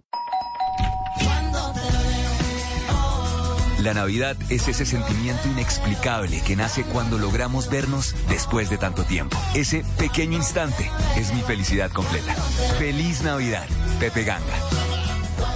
Cambia las reglas. Pásate a un plan postpago y lleva tu celular favorito hasta con el 30% de descuento. Aprovecha. Xiaomi Redmi Note 11 de 128 gigas ahora desde 799.990 pesos. Cómpralo ya. Válido del 15 al 31 de diciembre de 2022 hasta agotar existencia. 12.000 unidades disponibles. En one.co. Ni emisiones ni ruido. Dos maravillosos aportes para el planeta al conducir un BYD 100% eléctrico. BYD construye tus sueños. 9 de la mañana, 15 minutos. En Colombia, 5 de la tarde, 15 minutos. En Doha, Qatar, con Motoriza. A esta hora, la información deportiva en Mañanas Blue. Hay locura aquí, en Doha, por una boleta para la final. Los fanáticos argentinos andan como locos buscando tiquetes para ver este domingo el juego ante Francia. No hay, no hay ninguna solución ahora, no nos pueden dar ninguna solución. La solución que nos pueden dar es recién mañana, dicen. Le dijimos que no nos vamos a mover de acá. Nos pide que nos movamos, le dijimos que no nos vamos a mover, que si esto sigue así, nosotros vamos a salir con carpas y vamos a dormir acá y acá no nos movemos. Ella es una aficionada argentina que llamó al presidente de la AFA, de la Asociación de Fútbol Argentino Chiquitapia. El dirigente le ha pedido formalmente a la FIFA 10.000 boletas que sean liberadas para que los fanáticos puedan llegar al estadio de Lusail. Aún la FIFA no se pronuncia al respecto. Y está la locura que hoy Juanjo Buscalia se encontró con los fanáticos más particulares de Messi aquí en Qatar. En la casa con el uno se encuentra cosas como esta. Bien. Hong Kong. De Hong Kong. Vamos, Hong Kong. Argentina. Argentina. A ver, Messi. Hong Kong love Argentina. Muy, muy Argentina love Hong Kong. Muy bien. Hong Kong love Messi. Messi love Hong Kong. Hong Kong. And I, I love you. You love me? I don't love you. Messi ama Hong Kong. Thank you. Bueno, un grupo de personas de Hong Kong que llegaron todos vestidos de Argentina. Es locura por todas partes. Gracias, Juanjo. Entre tanto, Argentina se alista para la jornada de entrenamiento del día de hoy. Detalles, Cristian Marín. Hola Ricardo, ¿qué tal? Cordial saludo para todos. La selección argentina había tomado la determinación de trabajar a puerta cerrada. No abrirá los medios de comunicación, seguramente Scaloni, pensando en los ajustes eh, técnico-tácticos para encarar la gran final del Campeonato Mundial. Las principales novedades que podría tener el equipo de Scaloni el próximo domingo son la reaparición de Marcos Acuña y también de Gonzalo Montiel. Ambos se perdieron los 90 minutos de la semifinal por acumulación de cartulinas amarillas. El camino ha sido difícil, pero finalmente han llegado al partido soñado, por lo menos así lo expresa Nicolás Tagliafico. Uno siempre sueña con un partido de finales, obviamente, y hacerlo, hacerlo bien es un plus. La selección argentina estará trabajando después de las 6 de la tarde hora local en la sede del complejo deportivo del Education City. Mañana Argentina ejecutará su última práctica antes de enfrentar a Francia el próximo domingo en Lusail por la gran final del Campeonato Mundial. Gracias, Cris. Entre tanto, Francia sigue complicada con un virus que le hace jugar un partido aparte a dos días de la gran final. Juan Camilo Vargas. Hola Richie, un saludo cordial para todos. La gran novedad en Francia es el virus que ronda por la concentración y hoy afectó a dos jugadores más. Se trata de Rafael Barán e Ibrahima Konate, quienes fueron titulares en la defensa frente a Marruecos. Ambos están aislados, Barán con síntomas levemente visibles y Konate con síntomas un poco más pronunciados. Ellos se suman a Adrien Rabiot y Dayot Upamecano, quienes se aislaron desde antes de la semifinal y se la perdieron, y también a Kingsley Coman, quien tuvo síntomas desde el día de ayer. En este momento el resto del plantel entrena con normalidad y piensa en Argentina, su rival en la gran final del domingo. Gracias, eh, Juan Camilo. Habló Gianni Infantino, el presidente de la FIFA. Lo hizo aquí en el Centro Internacional de Medios, en Doha, Qatar, y anunció revolcón. Novedades sobre el Mundial de Clubes. Como recordarán, hace algunos años decidimos una nueva Copa de Clubes masculina en 2021. No se celebró por el COVID y tendrá lugar en el 2025, con 32 equipos, los mejores 32 clubes del mundo. Obviamente, todas las cuestiones en cuanto a ubicaciones están por determinarse en el calendario. Será revolución del fútbol de clubes en el mundo a partir del año 2025. El primero de febrero del 2023 comenzará en Marruecos el Mundial de Clubes en el que siete equipos estarán básicamente en acción. Y se retira Sergio Busquets de la selección España, el mediocampista campeón del mundo en Sudáfrica 2010, leyenda del Barcelona, confirmó eh, su retiro de la selección nacional a través de un comunicado en Instagram. El capitán de España en Qatar 2022 deja la marca de 143 partidos jugados con la Roja en casi 15 años con la selección ibérica. Y para el cierre, esto, el Mundial da para todo. En el metro de Qatar, aquí en Doha, un niño se asustó con los cánticos de los fanáticos argentinos y ellos para calmarlo decidieron cantarle así.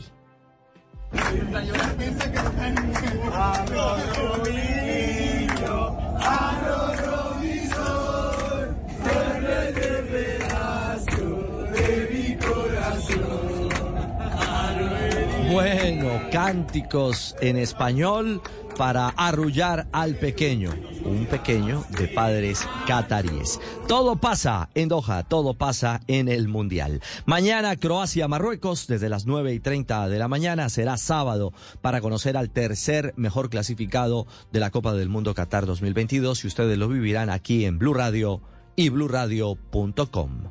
9 de la mañana, 20 minutos, los deportes a esta hora en Mañanas Blue.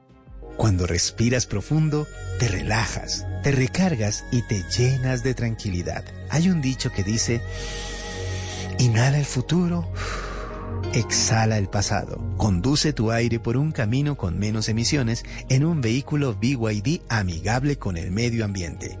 BYD, construye tus sueños. Para más información, ingresa a www.belledeauto.com.co o marca al 601 746 6667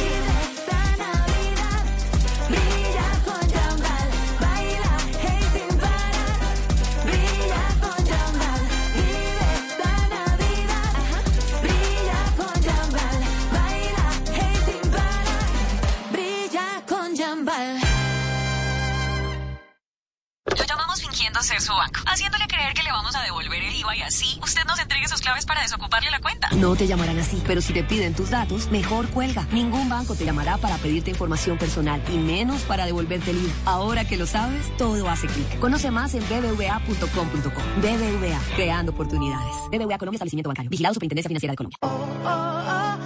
Llegó el cuponazo de fin de año de Despegar. Una semana con los mejores descuentos para comprar tus vacaciones. Aprovecha el pago de la prima y compra tu viaje con los mejores cupones de descuento. Cuponazo de fin de año está en Despegar.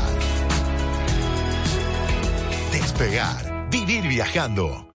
Seguimos a esta hora de la mañana en Blue Radio. Estamos en Mañanas Blue. ¿Alguna vez has comprado al ritmo de tu música? Con Mastercard Débito puedes hacerlo, porque así como protege tus compras físicas y online contra robo y o daño accidental, también puedes inscribirla para pagar tus apps de música. Descubre este y más beneficios en mastercard.com.co slash débito. En la Supersalud tenemos un papel fundamental. Somos la entidad que protege tus derechos en salud y velamos por el correcto manejo de los recursos públicos. Estamos ahí cuando te niegan un servicio o no te entregan un medicamento. Estamos comprometidos con la salud de los colombianos. Supersalud. Si acaba de llegar a Blue Radio, esto es lo que está pasando y lo que se ha perdido.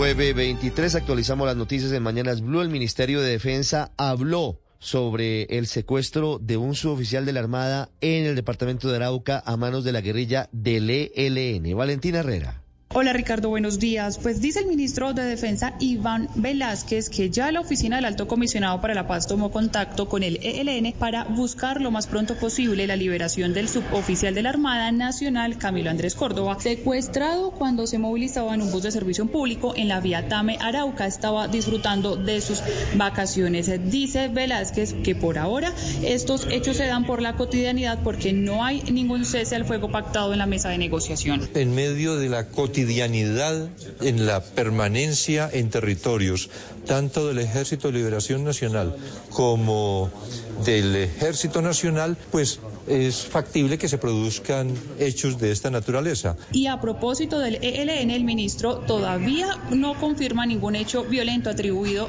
a esta guerrilla en medio del paro armado anunciado para el sur de Chocó. 9.24 minutos. Hay una decisión importante de la JEP que más allá de la libertad que concede a exguerrilleros, una amnistía a exintegrantes de las FARC, da alineamientos sobre cómo se debe tratar la comisión de delitos en el marco de la protesta social. Tan de moda esto con la decisión del presidente Gustavo Petro de liberar a jóvenes que ahora son integrantes de un grupo de veedores de paz. Mateo Piñeros. Ricardo, pues la sección de apelación de la JEP le acaba de conceder una amnistía a cuatro personas relacionadas con las FARC que participaron en el paro agrario del año 2013. Ellos secuestraron a seis militares y cuatro policías en la vía Villavicencio, Bogotá, pero también habrían participado en acciones como bloqueos de vías, quema de vehículos y le entregaban reportes a los comandantes de la guerrilla sobre lo que estaba pasando en las manifestaciones. En su decisión, la JEP también se refiere a la movilización social. Dice que es un derecho fundamental a pesar de que se generen ciertas incomodidades para la población y que aunque en algunos casos han sido infiltradas por la guerrilla, esto no puede desconocer su carácter pacífico, pues tampoco se puede señalar a todas las personas que participan en la protesta social como subversivos o personas que pertenecen a grupos armados. 925, hay noticia que se prepara en el Consejo Nacional Electoral sancionando a uno de los hijos del el presidente Gustavo Petro, específicamente al diputado por el Departamento del Atlántico, Nicolás Petro. ¿Cuáles son los motivos? Vanessa Saldarriaga, en Barranquilla. Ricardo, sí, buenos días. Se trata de dos resoluciones con las que el Consejo Nacional Electoral resolvió anoche la sanción contra el ex candidato a la gobernación del Atlántico, Nicolás Petro, quien como usted dijo actualmente es diputado del departamento, y contra el actual alcalde de Soledad. Por ambos casos, los magistrados los encontraron responsables, tanto a los ex candidatos como a sus jefes de campaña, de haber administrado recursos de manera parcial para las elecciones del año 2019 a través de una cuenta única bancaria que debió tener el registro de la totalidad de los recursos utilizados. Por ejemplo, en el caso de Nicolás Petro, la sanción se dio porque no ingresaron a dicha cuenta 176 millones de pesos que fueron usados para estas elecciones y que a pesar de que fueron reportados debidamente al cierre de las mismas no fueron depositados en esta cuenta. Y es que lo que consideraron los magistrados es que en el caso de Nicolás Petro, la no apertura de esta única cuenta bancaria o el manejo parcial de los recursos en la misma obedecieron a una conducta consciente y dirigida a quebrantar la norma o más aún con el fin de encubrir dineros recibidos en la campaña y por esto deberá pagar 14 millones 963 mil pesos, lo que nos responden desde la desde los miembros que hacen parte del grupo de la coalición Pacto Histórico por el Atlántico es que están preparando la apelación para presentarla en próximos días. Y por otra parte está la sanción contra el actual alcalde de Soledad, Eduardo Corrijo, Rodolfo Cross, quien es cuñado del ex senador Eduardo Pulgar, en este caso por no haber ingresado a esta cuenta 385 millones de pesos.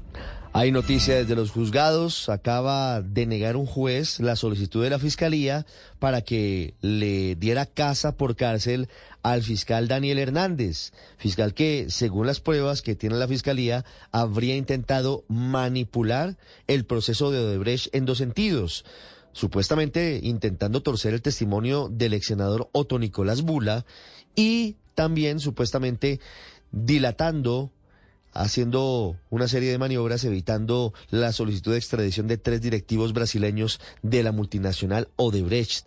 La decisión de la justicia es que la fiscalía no aportó pruebas que demostraran que Daniel Hernández podría interferir en el proceso, que solamente se basó en especulaciones y por lo tanto Daniel Hernández seguirá procesado, pero se mantendrá en libertad. Y hablamos ahora de una advertencia de la Procuraduría al Ministerio de Transporte. ¿En qué sentido? Juanita Tobar nos cuenta. El Ministerio Público requirió al ministro de Transporte Guillermo Reyes para que se adelanten las acciones pertinentes para que los usuarios de las aerolíneas puedan gozar de la atención oportuna sobre el reembolso, cambio de itinerario, equipaje, pérdida de vuelo, expedición de tiquetes y sobreventa principalmente. Escuchemos al procurador primero delegado para la vigilancia preventiva de la función pública, Gabriel del Toro Benavides. Hemos podido identificar que buena parte de los derechos de los usuarios de los servicios aeronáuticos están desprotegidos, puesto que la superintendencia única y exclusivamente viene adelantando actuaciones administrativas con las aerolíneas por el incumplimiento al reglamento aeronáutico colombiano. Pero ¿dónde quedan buena parte de las quejas de los usuarios aeronáuticos? Para que esto se haga realidad, la Procuraduría instó a esta cartera ministerial para que exista una formulación oportuna y efectiva de todas las políticas de protección de los usuarios del sector aéreo y para que esto se lleve a cabo hará un seguimiento preventivo para que se cumplan todas las garantías correspondientes a este sector de la población. Hablemos de política, nuevo enfrentamiento entre el expresidente Álvaro Uribe y el alcalde de Medellín, Daniel Quintero. Se calienta la campaña de la alcaldía de la capital antioqueña, Héctor.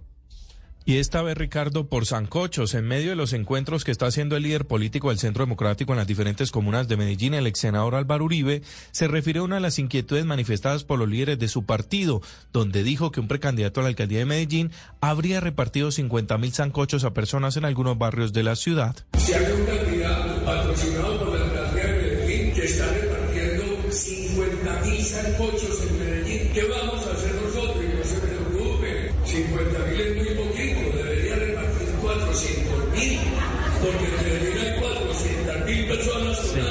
conocer, al parecer Ricardo hacía referencia a Juan Carlos Upegui, primo de Diana Osorio, exsecretario de la no violencia de la ciudad y quien es uno de los precandidatos del movimiento Independientes que avaló al alcalde Daniel Quintero. Pero para tranquilizar a los líderes del partido y quienes estaban allí, dijo que su partido va a recuperar a Medellín.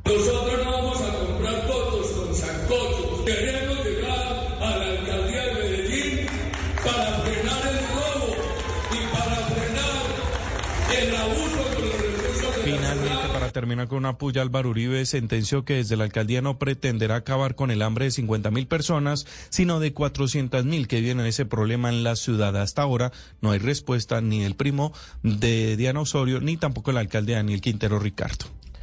931, hay operativos muy intensos contra el clan del Golfo en el Magdalena Medio. Se reporta a esta hora una captura. Javier Rodríguez, ¿quién es el detenido? Ricardo, el operativo fue realizado por el CTI de la Fiscalía y la Policía en las últimas horas en Medellín.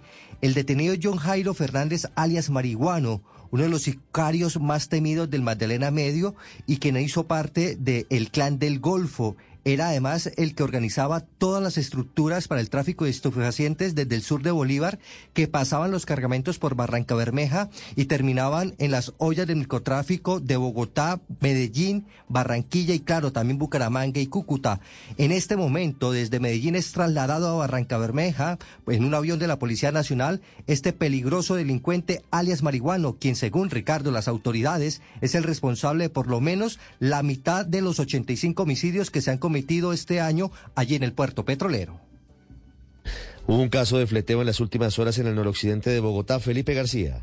Sí, señor. Cuatro hombres fueron sorprendidos por las autoridades luego de cometer un hurto a mano armada, un fleteo, Ricardo, a un ciudadano que se movilizaba en un vehículo en la localidad de Engativá, exactamente en la carrera 93 con calle 71. Los hechos ocurrieron cuando el ciudadano fue interceptado, intimidado y agredido muy violentamente en la cabeza por los delincuentes, quienes lo amenazaron con arma de fuego hasta que lo expulsaron del vehículo en el que se movilizaba, al parecer con dinero en efectivo, el de la prima navideña que acaban de pagar. Seguido de esto, los cuatro delincuentes emprendieron la huida, dos de ellos movilizándose en moto, quienes fueron capturados minutos después, luego de una persecución casi de película a toda velocidad por parte de los uniformados de la policía. Ya los cuatro delincuentes fueron puestos a disposición de las autoridades correspondientes para ser judicializados. 933, Hugo Mario. Se conocieron nuevos detalles de la balacera en una estación de servicio en el sur de Cali. ¿Qué dice la policía? ¿Por qué se produjo? ¿Y qué ha dicho el alcalde Jorge Iván Ospina? Se ha pronunciado sobre el hecho. Ricardo, sí, después de analizar los videos de las cámaras de seguridad y de recoger algunos testimonios, investigadores de la policía concluyeron que fue un atentado sicarial y no un intento de atraco, lo que sucedió en una estación de gasolina ubicada en la avenida Paso Ancho con carrera 53 en el sur de Cali. De acuerdo con lo que explicó hace algunos instantes a Blue Radio el coronel William Quintero, su comandante de la Policía Metropolitana, dos sicarios llegaron a la estación para atacar a disparos a una persona que se encontraba en un vehículo blindado. Los escoltas de esa persona reaccionaron y mataron a uno de los sicarios. Llegan dos sujetos a tratar de cometer esta acción sicarial y ahí donde se, presenta un enfrentamiento entre estos sujetos, resultando muerto uno de ellos. Según lo que estamos pudiendo eh, establecer hasta el momento, puede tratarse de una vendetta entre situaciones por narcotráfico. La identidad del hombre, objetivo del ataque armado, no ha sido revelada hasta esta hora. El hombre que murió en el tiroteo tenía antecedentes judiciales. Recordemos, Ricardo, que dos días antes en el barrio Porvenir de Cali, un señalado narcotraficante fue asesinado por sicario junto a su suegra. Sus dos hijas de 5 y 7 años resultaron heridas. El alcalde de Cali expresó esta mañana preocupación por estas vendetas entre bandas del tráfico de drogas. Preocupación que debería transformarse, Hugo Mario, respetuosamente en acciones, en operativos, en refuerzo de seguridad. La situación en Cali es realmente muy alarmante en torno a la forma en la que se presentan ese tipo de vendetas entre grupos de narcotraficantes. Y hablamos ahora de lo que está pasando con la vacunación en Colombia en pleno pico de enfermedades respiratorias. Ana María Celis. Ricardo, buenos días. El Ministerio de Salud estableció para el último mes del año el plan de intensificación de vacunación con todos los biológicos incluidos en el programa ampliado de inmunizaciones, dentro del cual se incluye la vacunación contra el COVID-19. El esquema de vacunación colombiano cuenta con 21 vacunas que protegen contra 29 enfermedades. Estos biológicos están dirigidos a todos los grupos de edad, desde la primera infancia hasta el adulto mayor, incluyendo a las mujeres que están en embarazo. William Robles, subdirector de enfermedades transmisibles. Que están en todo el país y puntos adicionales en esta semana de intensificación de la vacunación. Del 12 al 17 hemos estado vacunando a toda la población y el 17 es nuestro remate de la intensificación. Hay vacunas disponibles contra la hepatitis B, la tuberculosis, el rotavirus, el neumococo y la difteria. Es importante recalcar que cada vacuna se debe aplicar dentro del plan de vacunación, es decir, dependiendo de factores como la edad, comorbilidades y estado de salud.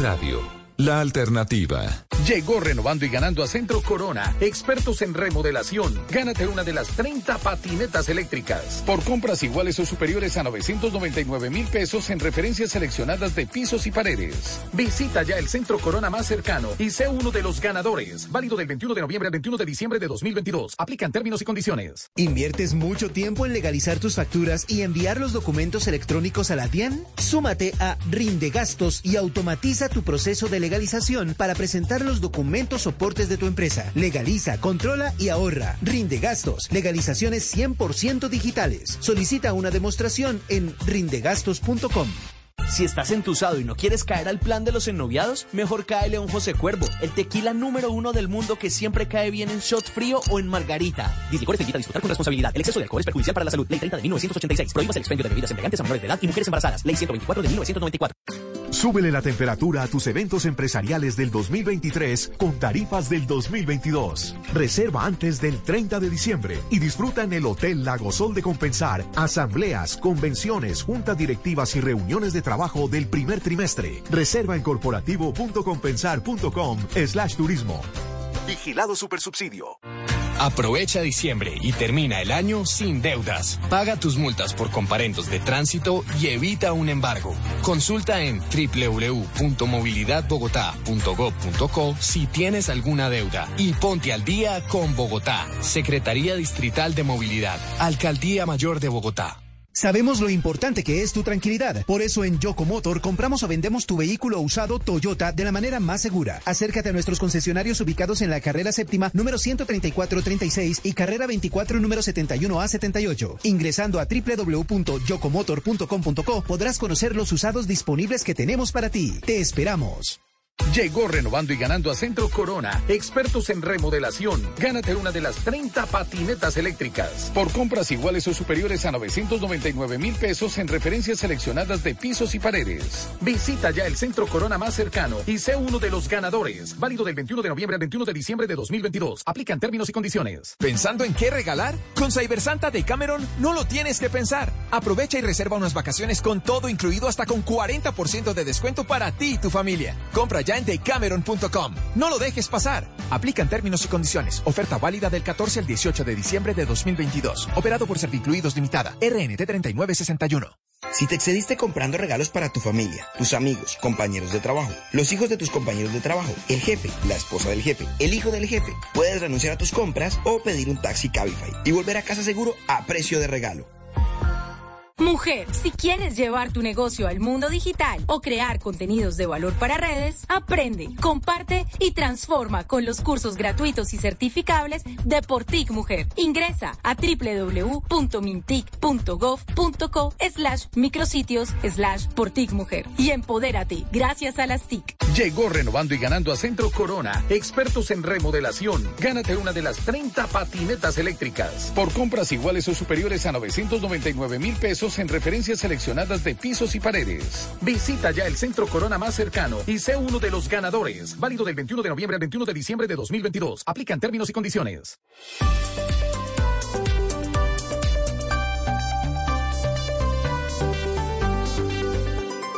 Estás escuchando Blue Radio y bluradio.com.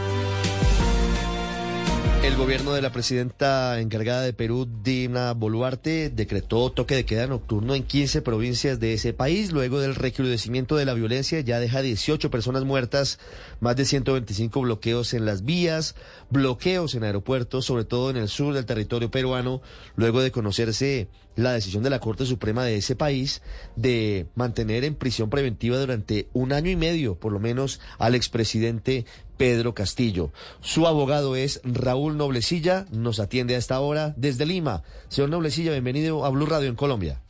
Buenos días, Ricardo. Muchas gracias Un por atendernos. estar en tu programa. Gracias. ¿Cuál es el estatus judicial hoy? ¿Cuál es el estatus jurídico del expresidente Pedro Castillo, abogado Noblecilla?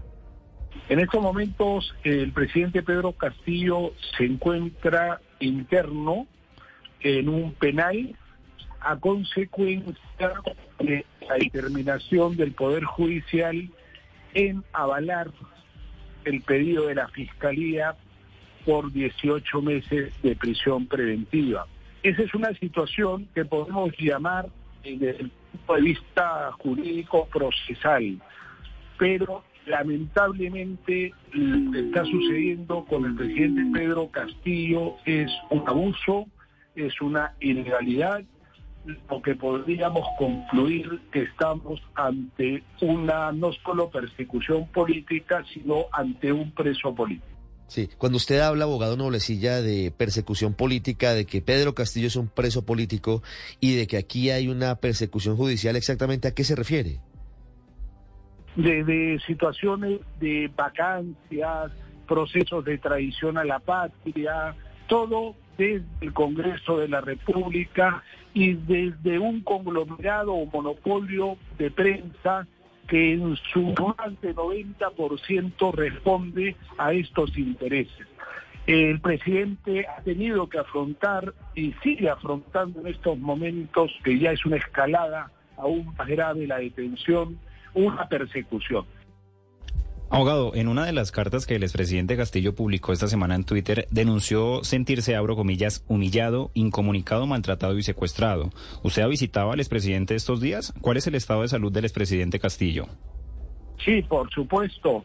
Y él se encuentra, no podemos negarlo, abatido por la situación personal, pero con optimismo y con la misma firmeza ya haber peleado contra este monstruo, contra este enemigo, y también con la confianza de que todo esto se tiene que remediar, y, pero sí le duele las muertes, sí le duele el silencio de las autoridades de no querer hablar con el pueblo, de no querer escuchar las demandas del pueblo. Eso sí le duele, pero por otro lado optimista de que esta situación tiene que revertirse. Sí, pero abogado Noblecilla, ¿cuál es el siguiente paso? ¿Cuál es el siguiente recurso al que van a recurrir ustedes como defensa, como abogado de la, del expresidente Castillo?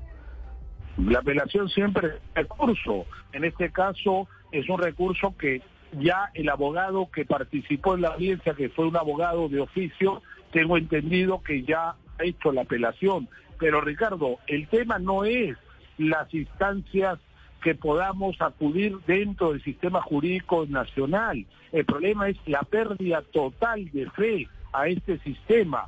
Existe un centro de poder, Ricardo, que se llama Congreso de la República. Ese centro de poder es lo que eligieron al Tribunal Constitucional. Ese centro de poder es lo que le pusieron al defensor del pueblo. Ese centro del poder está manejado conjuntamente con el Ministerio Público, con la Junta Nacional de Justicia. Es decir, ese Congreso vacador y golpista tiene en estos momentos el control del sistema jurídico del país. ¿Cómo podemos nosotros albergar tal vez un ápice de esperanza? Bueno, se dice que la esperanza es lo último que se pierde, pero no podemos perder tiempo y tenemos que entonces acudir a las instancias internacionales. Abogado Noblecilla, quiero hacerle una última pregunta. ¿Ustedes eh, están contemplando acudir a alguna instancia internacional? Y, de manera colateral a esto quisiera saber qué opinión tienen tanto usted como el expresidente Castillo de la posición de liderazgo del presidente de Colombia, Gustavo Petro, desconociendo a Dina Boluarte y a la presidenta actual, pero además denunciando lo que él considera que es una vulneración de derechos al presidente o expresidente Castillo. Desde luego, ya estamos acudiendo a la Corte y a la Comisión Interamericana de Derechos Humanos, estamos viendo otros organismos regionales. ¿Por qué? Porque no solamente es la capacidad de ellos puedan actuar, sino también la denuncia y la hermandad y la solidaridad de los países de la región que ya se vienen pronunciando. El presidente de Colombia, a quien desde aquí un abrazo solidario y fraternal entre hermanos de América Latina, que cuidamos, estamos muy atentos no solo a lo que sucede en nuestros propios países, sino también en países hermanos. Somos un destino común y, necesitamos en estos momentos entrelazarnos más y unirnos más a un solo enemigo, el enemigo que pretende implantar políticas neoliberales y se usa de todas sus herramientas y de todos sus poderes para eso, para evitar que gobiernos populares puedan acceder al poder. Doctor Noblecilla, gracias. Gracias, Ricardo. Un abrazo para todos ustedes. Seguimos a esta hora de la mañana en Blue Radio. Estamos en Mañanas Blue. Colsubsidio te invita en esta Navidad a usar el hashtag Regala tu talento y ofrece tus conocimientos y habilidades para que alguien más cumpla su propósito. Porque si cada colombiano logra lo que quiere, todo el país crece. Juntos lo hacemos posible. Vigilado Super Subsidio. El sueño de Sofía era emprender y se hizo realidad cuando un amigo le enseñó a hacer un plan de negocios. Subsidio te invita en esta Navidad a utilizar el hashtag Regala tu talento para contarnos cómo puedes ayudar a alguien a cumplir sus propósitos. Recuerda que si cada colombiano logra lo que quiere, todo el país crece. Subsidio 65 años. Juntos lo hacemos posible. Vigilado Supersubsidio. Así va el Mundial, con Codere. El arquero italiano Walter Senga marcó un registro histórico en el Mundial en su país en 1990. En aquella ocasión permaneció imbatible durante 517 minutos sin encajar un solo gol. El primero que le hicieron se lo marcaron al minuto 67 de la semifinal ante la selección de Argentina. No te enredes. Vive el Mundial apostando en Codere con Blue Radio y BlueRadio.com. Dos galletas que se atraen.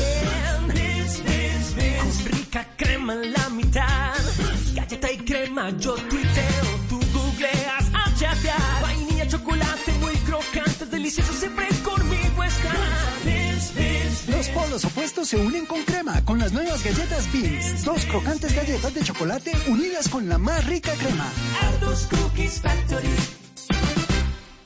El tiempo de tener tu Audi Q es ahora. Lleva tu nuevo Audi Q5, Q7 o Q8 con bono de matrícula, entrega inmediata y tasa desde 0.99% nominal mes vencido financiando con Porsche Movilidad. Encuéntralo en nuestros concesionarios o resérvalo en audi.com.co. Aplican términos y condiciones. Si tu licencia de conducción venció entre el primero y el 31 de enero de 2022, si no tiene fecha de vencimiento o dice indefinido, debes renovarla antes del 20 de junio de 2023. Verifica el mes que te corresponde según tu número de en www.mintransporte.gov.co. No dejes este trámite para último minuto.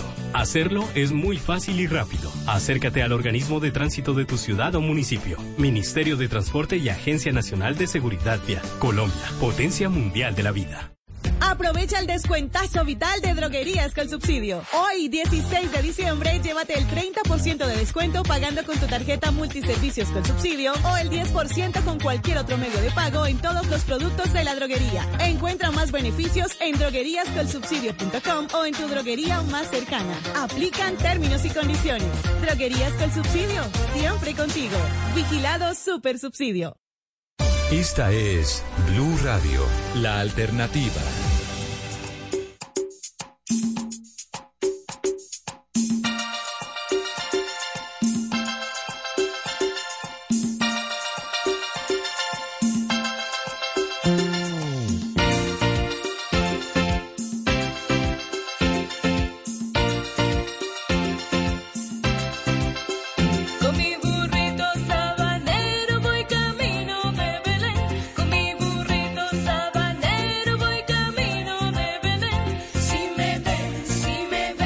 Eso, los villancicos, qué bonitos villancicos, padre.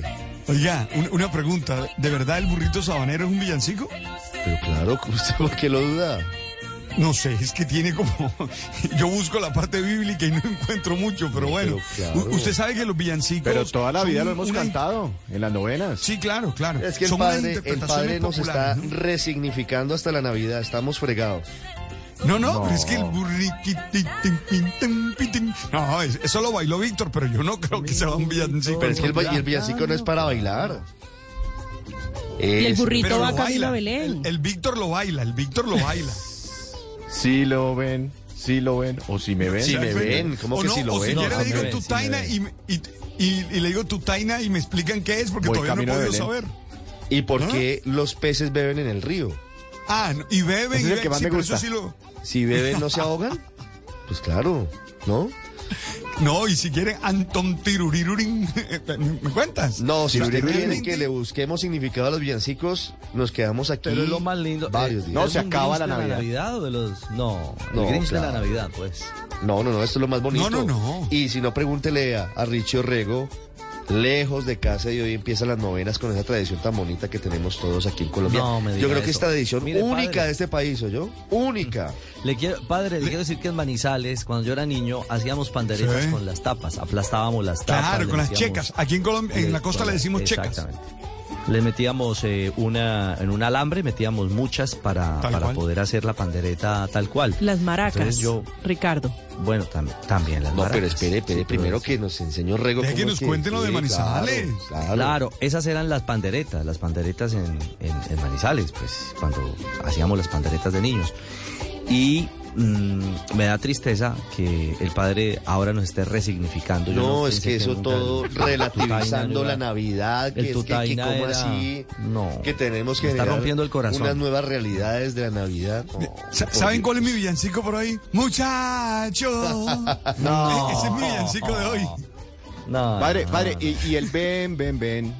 Ven, ah, no, ¿eso Ah, es un villancico o no?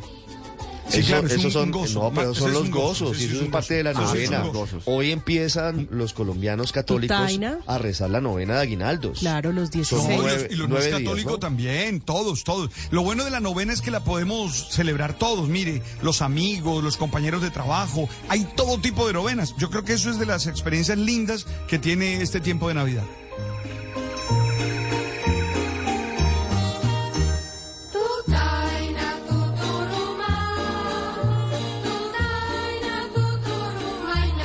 Está al fondo la pandereta de, de Orrego. Escúchela, escúchela. Uy, qué nostalgia a 14 mil kilómetros. Dios mío. Porque por 14.000 allá nada, ¿no, kilómetros. Rego? No, pero En Qatar haber- no, nada. no hay ni luces navideñas, no, nada. no, Un no, arbolito de no, Navidad aquí- por ahí escondido en un rincón. No, no, no, no, no tenemos que inventar. No, no se olviden que puede ser considerado una ofensa religiosa, ¿no? Porque son dos experiencias religiosas muy distintas. Tocayo, Sí, es duro verdad. esto, ¿no? Comenzar la época de Navidad en firme, en, en medio de las novenas, lejos de casa, pero bueno, ya está cerca el regreso, ya está cerca el regreso. El padre Sí. está en Barranquilla feliz, pero usted está lejos, Ay. pero cerca de la familia a través de la tecnología. Hoy tendremos que hacer la novena virtual a través de la tablet. Pero claro, Ah, acompañando a los hijos. con los medios, con los medios. Claro, hoy estaremos en novena, no importa la hora ni el lugar, pero hay que mantener esa tradición Pero- y sobre todo hay que mantener la unidad que familiar. Le va a Yo- tocar como a las 4 de la mañana ¿Tres del de la sábado. mañana? Gracias, gracias. Por, por- por gracias. estas épocas, sabe, cumplir. Ricardo habla de, de tradiciones, por estas épocas eh, en los barrios, es una tradición muy popular, corriendo porque se pintaban, usted no sé si se acuerda, eh, Ricardo, los andenes. Y se Claro, hacía el concurso de la cuadra más bonita, la decoración más bonita. Arrancaba Oiga, por estas épocas la competencia. En Barranquilla se dice sardineles. El ¿Ah? Sí, el Sí, sí, está bien, los sardineles, sí. Se Eh, pintaba, se pintaba si el Papá Noel en la mitad de la, de la calle.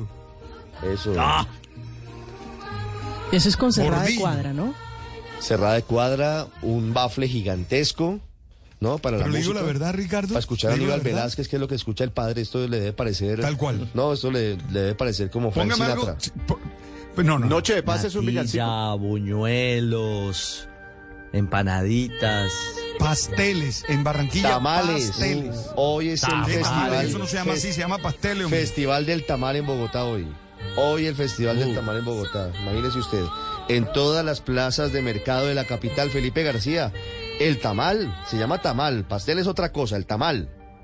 Sí, señor Ricardo, el primer festival de tamal que se celebra en Bogotá es una iniciativa del Instituto para la Economía Social IPES y eso es una noticia que sobre todo le va a gustar a don Víctor Grosso porque sé que le gusta mucho el tamal. Esto va a ser en 38, co- 38 comerciantes, perdón, se unieron y van a estar en 15 plazas distritales de mercado del 16 al 19 de diciembre, es decir, todavía ustedes tienen algunos días para pasarse por las plazas de mercado y va a ser desde las 9 de la mañana y hasta el cierre de las principales plazas de mercado. El lanzamiento del festival fue hace apenas dos horitas en la plaza del 20 de julio. A las 7 de la mañana allí repartieron tamales. Yo incluso me comí el un, unito. ¿Cuánto se y aplicó? ¿Uno? asistir. Ah, no, pero está Yo light. nada más me comí uno. Ahí le llevo uno a usted también, Ricardo, que le mandaron. Ricardo y este plato típico, para que lo sepan ustedes, si van a Felipe, que como así que aquí, el resto qué? Mire, María Camila levantó la mano, grosso, el ¿Y padre. a mí qué? Ah, bueno, te das Ay, cuenta. también le dio el del padre Lineros que también le mandaron. Se lo lo refrigerar, me yo lo me lo como en calentar en la enero. maleta. Mire, el Y precio este plato eh, típico señor, ¿Está muy caro? ¿Muy caro? El precio justamente Porque como dijeron que se iba a subir 8.000 mucho por la inflación. 8 mil pesos un tamal. 8 mil pesos No puede un tamal. ¿Qué? ir a las Oye, siguientes ¿cuánta plazas de presa tiene ese tamal? No, y está buenísimo, padre, está buenísimo, muy bien envueltico. Y les voy a decir las plazas distritales de mercado donde van a estar los, el Festival del Tamal para que vayan y se peguen la caminadita hasta allá. Van a estar en La Perseverancia, La Concordia, el 20 de julio, la Plaza Santander, el Restrepo, San Carlos, el Carmen, la del 7 de agosto, la Plaza de Fontibón, la Plaza de las Ferias, la Plaza del Quirigua, la de Kennedy, la de Trinidad Galán, Las Cruces y la del 12 de octubre, dice el, el director del Instituto para la Economía Social, Alejandro Rivera, que esto se hace sobre todo para incentivar el consumo de este producto tan típico y sobre todo en estas épocas navideñas.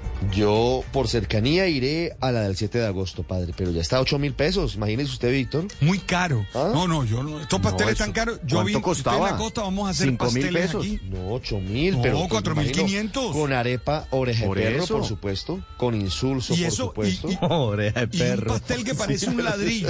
Un pastel que parece un ladrillo vale 4.500 barras. Valía. Ya no. No, la, la mejor forma, Ricardo, de explicar la inflación, el, el fenómeno inflacionario por el que estamos atravesa- atravesando es ese. Un tamal valía 4 mil, 5 mil pesos y hoy 8 mil pesos. 8 mil. Carísimo. Bueno, bueno, ahí está. Entonces, con la arepa delgadita, por eso le dicen oreja de perro o rego, porque es que es delgadita. Y, y con el insulso, que como su nombre lo indica, no sabe a nada, pero es el pasante del tamal. Ahora, puede comer tachona, que es tamal con lechona, hay diferentes tipos de tamal. Este seguramente, sobre todo, es el tamal tolimense. Y hay otras tradiciones en otras en las ciudades del país para el inicio de la novena. ¿Qué más hay? Para la novena es más típico comprar buñuelos, hacer natilla, arroz de leche. Hablo de lo que pasa en Bogotá. ¿Qué, otra, qué, otra comida se puede ofrecer? Algo suave, María Camila, algo, algo tranquilo. Em, hay unos rollitos, ¿sabe? Como de pollo con champiñones, también puede ser. Estaba revisando hace unos días unas, unas recetas para salir de lo tradicional, pa- para mirar también el bolsillo, ¿no? vaya a Porque todo sale mucho no le más. vaya a meter sushi a la novena. No, no, no, sushi no, pero buscando otras alternativas incluso queso. para los vegetarianos. Puede ser deditos de quesos, empanaditas. Para nosotros los costeños, bien puede ser una noche caribe ¿Y para con los fritos. ¿Para nosotros los veganos qué nos tiene? Eh, para los veganos hay incluso unas opciones. No le digo. No le digo. Hay opciones. Yo le mostré a usted el artículo de toda la variedad que hay, no solo para los veganos, sino para Una las personas que por estas épocas están pensando en el bolsillo porque todo está carísimo. Sabe mucho de pencas. El padre, Hugo Mario, en Cali, que dan las novenas. Berenjena, berenjena para... Sí. Berenjenas, sí, no, la- y las brevas, Ricardo. Las brevas, bueno, a mí no me gustan Ah, mucho, no. pero las brevas son Bueno, venga, no, ¿no? Con serios, arequipe. Serios, con serios. arequipe, bueno, en el valle con marras blanco, que es el dulce típico de la sí. región, o el cortado también, que es otro, Cortado, cortado. otro dulce típico que viene en, mate. Lechona. Hay de Palmira. Ay, qué rico. Mire, me dice un oyente en San Andrés que un tamalito en San Andrés Islas, ¿sabe cuánto vale? Dígame. Calcule pues. Eh, 16 7 mil pesos. No, 7 20 mil. mil. No, no, están lejos.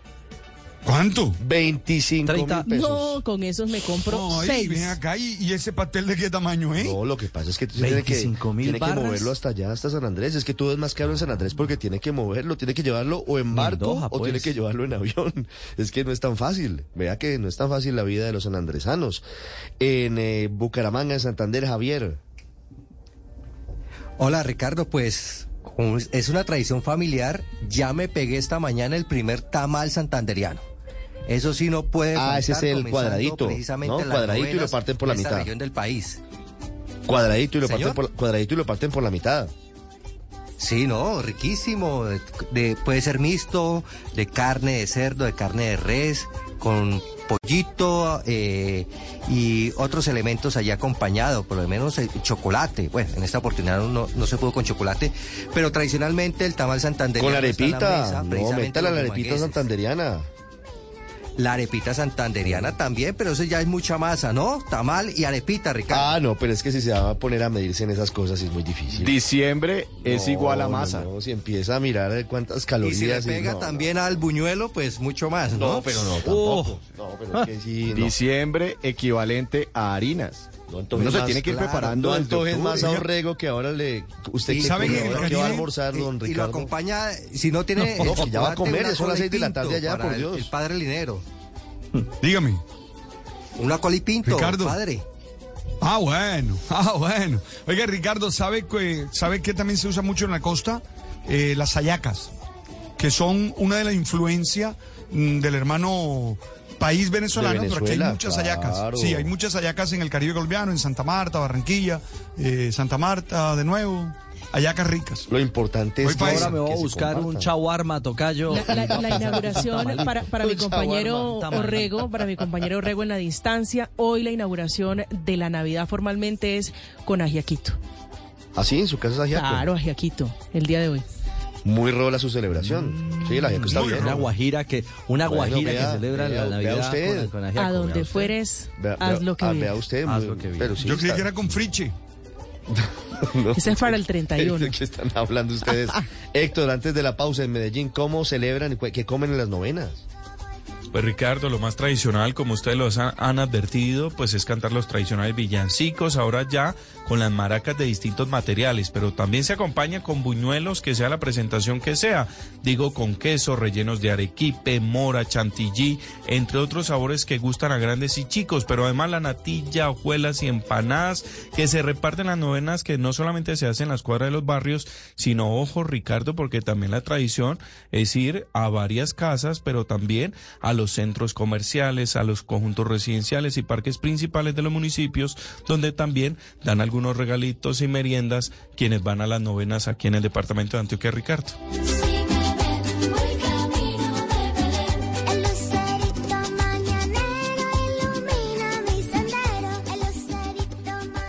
Estás escuchando Blue Radio.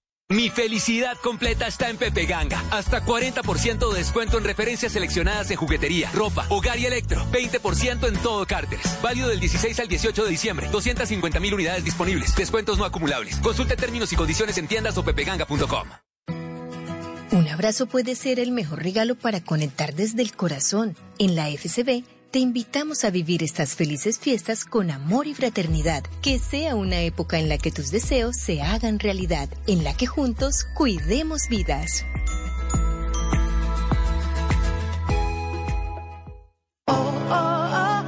Llegó el cuponazo de fin de año de Despegar.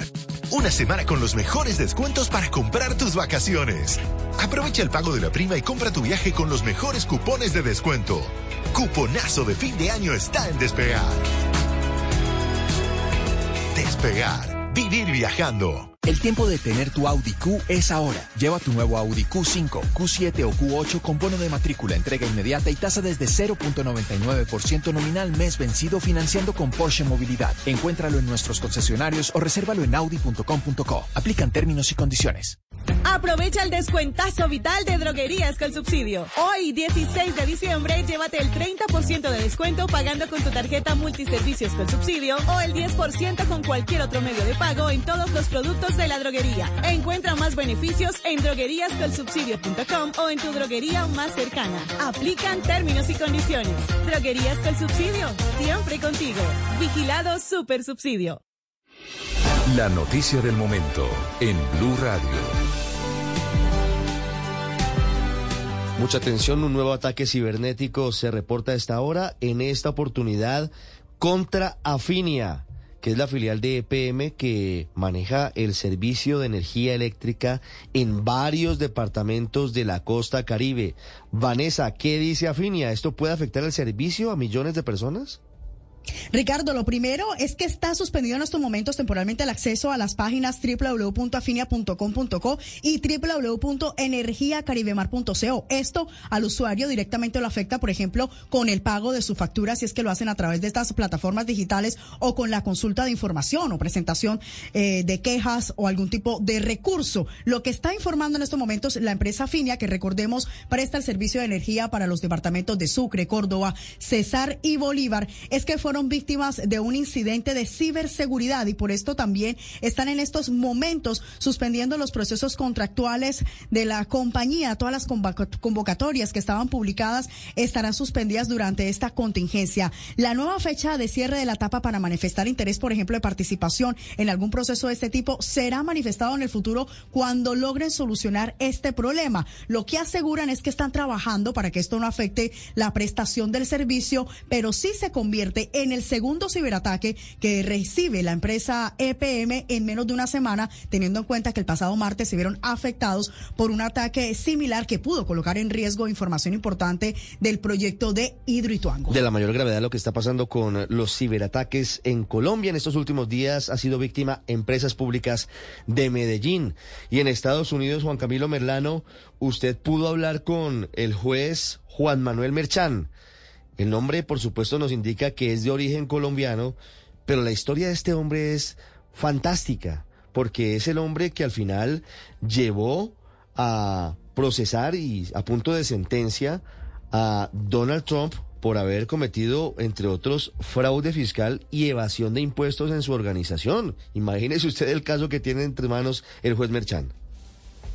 Ricardo, en efecto, es una historia increíble. Eh, el juez Juan Manuel Merchan ha sido construido, o digamos, se ha hecho a pulso. Es un proceso actualmente contra la organización Trump por fraude y evasión fiscal. Su nombre ha estado circulando en los titulares de los principales medios de Estados Unidos durante las últimas semanas. No es para menos. Este bogotano fue el encargado de presidir el juicio en el que finalmente se condenó a la organización Trump por fraude y evasión fiscal. Allí llegó dice, por fortuna, en las etapas previas del juicio trabajó durante un año con un gran jurado en el proceso de investigación, de tal manera que cuando se revelaron los cargos contra las empresas de la familia Trump, su nombre fue el que surgió como el más adecuado para asumir el caso, dado que ya estaba empapado del tema, ya sabía que estaba en juego. Es el juicio más importante que ha manejado en su vida. Yeah, I, mean, you know, you're talking um, about two corporations that uh, were run or owned Nos dice el juez Merchan, estás hablando de dos corporaciones que fueron manejadas por el expresidente de Estados Unidos. Eso es muy importante y me lo tomé muy en serio. Diría sin duda que fue el caso más importante que he tenido. Merchan llegó con tan solo seis años a los Estados Unidos. Sus padres estaban pasando dificultades económicas en Colombia y tuvieron que venir a Nueva York en busca de oportunidades. Su padre, de hecho, fue oficial de inteligencia, trabajó en el DAS, pero prefirió perseguir el sueño americano. Merchan pudo estudiar eventualmente en colegios públicos, pero lo suyo era trabajar. Desde los nueve años empezó a hacer cosas para ganar plata y poder comprarse sus cositas, nos dice. Ha sido repartidor de periódicos, ha trabajado en hoteles, bancos, carnicerías, antes de haber llegado a la Corte Suprema de Justicia del Condado de Nueva York, donde ya lleva 13 años. Es un, es un juez que le gusta mantener el orden en sus audiencias. No quiere que el tribunal se convierta en un circo. Cuando le pregunto si en el juicio contra la organización Trump querían volver el juicio un circo, me respondió lo siguiente. They wanted to, uh, they did. There's a lot of big egos, you know, big personalities, but to their credit, they, they really... Ellos querían, había muchos egos, grandes, grandes personalidades, pero para crédito de ellos, realmente hicieron un gran trabajo. Fueron muy respetuosos del proceso, nunca sentí que cruzaran la línea y fueron muy respetuosos conmigo. Como buen juez, Merchan no entra a dar detalles del proceso, mucho está en juego aún. Luego de la condena por parte del jurado, aún hay una fecha clave en su calendario, 13 de enero. Para ese día dictará sentencia en contra de las empresas de Trump, sentencia que él no nos dice, pero todo apunta a que rondaría los 1.6 millones de dólares de multa. Una cifra pequeña para el emporio Trump. Aquí no hay cárcel para ningún miembro de la familia porque la acusación no era contra ninguno de ellos. No obstante, el expresidente Trump, una vez se conoció la condena, arremetió contra el proceso calificándolo de cacería de brujas. Merchan no nos responde directamente a esta crítica de Trump, pero sí nos responde sobre lo que opina frente a críticas generales de gente que se ve afectada por fallos judiciales. I feel it's unfortunate when others are attacked, say, for example, members of a jury, uh, because that's, that's just not fair. You know, so Es desafortunado que otros sean atacados, como por ejemplo miembros del jurado. Ellos solo están haciendo su trabajo, no están acostumbrados a esto. Yo sí estoy acostumbrado. Ricardo, nos dice el juez Merchan que la última vez que estuvo en Colombia fue en el año 2019, pero que siente una fuerte conexión con el país, que de hecho en temporada navideña le encanta comer natillas y buñuelos, y que piensa que una vez se retire, eh, piensa irse a vivir a Colombia, Ricardo.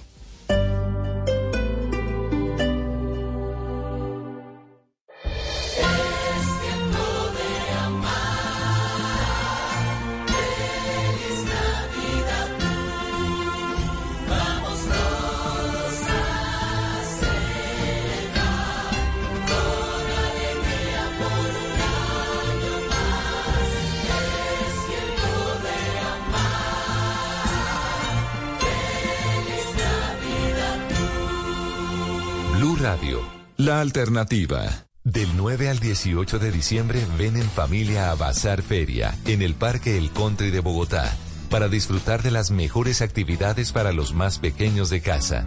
Compra tus boletas antes de que se agoten en entradasamarillas.com.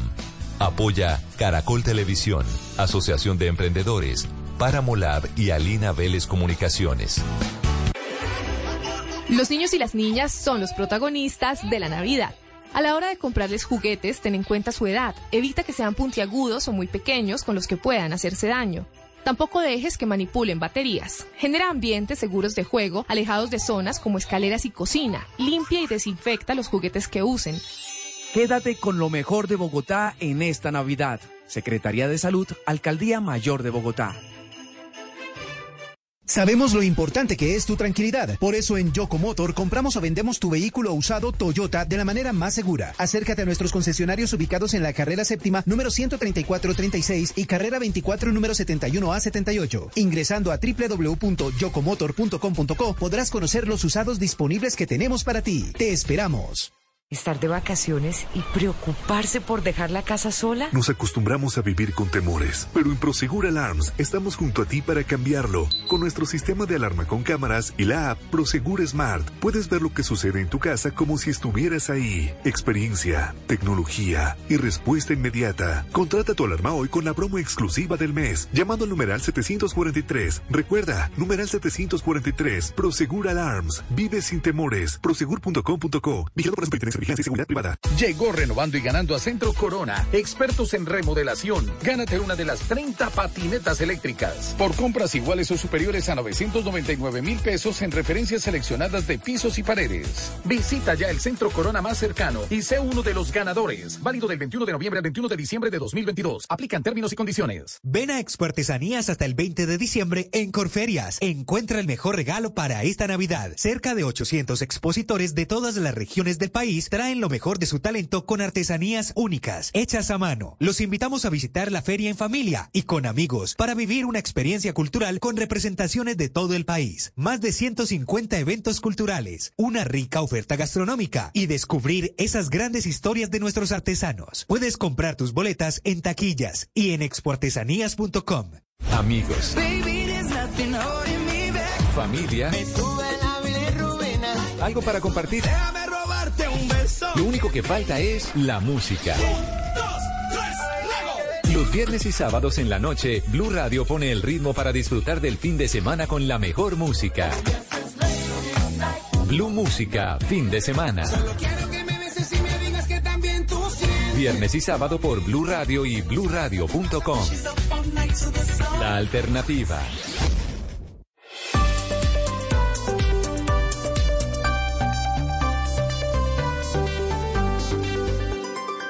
Estás escuchando Blue Radio y bluradio.com.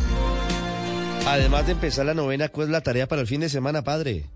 Yo creo que la tarea es dar un regalo, dar una ayuda a alguien que, la nece- que lo necesita hoy.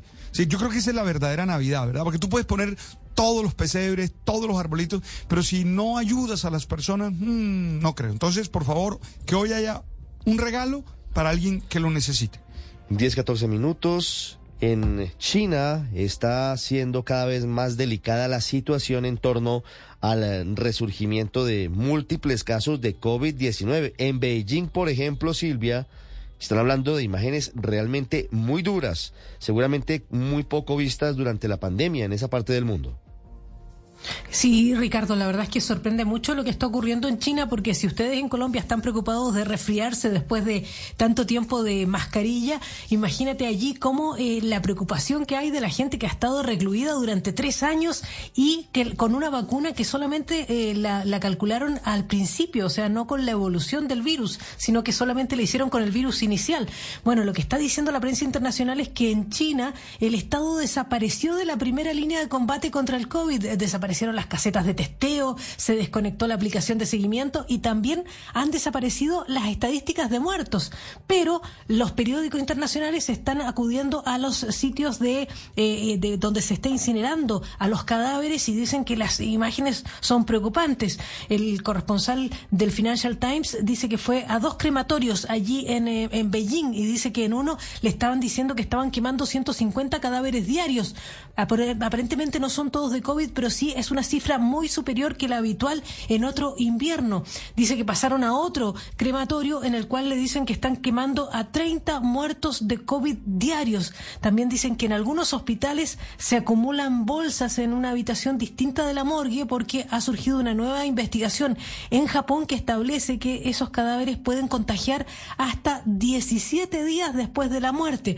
Eh, lo, lo que se ve en Beijing, por ejemplo, es que las calles están desiertas y que muchos restaurantes, a pesar de que ya tienen autorización, no abren porque no tienen personal suficiente por el enorme aumento de los contagios. Es lo que está pasando en China, Ricardo. 10-16, Enrique, ya se conocen las candidatas a la palabra del año.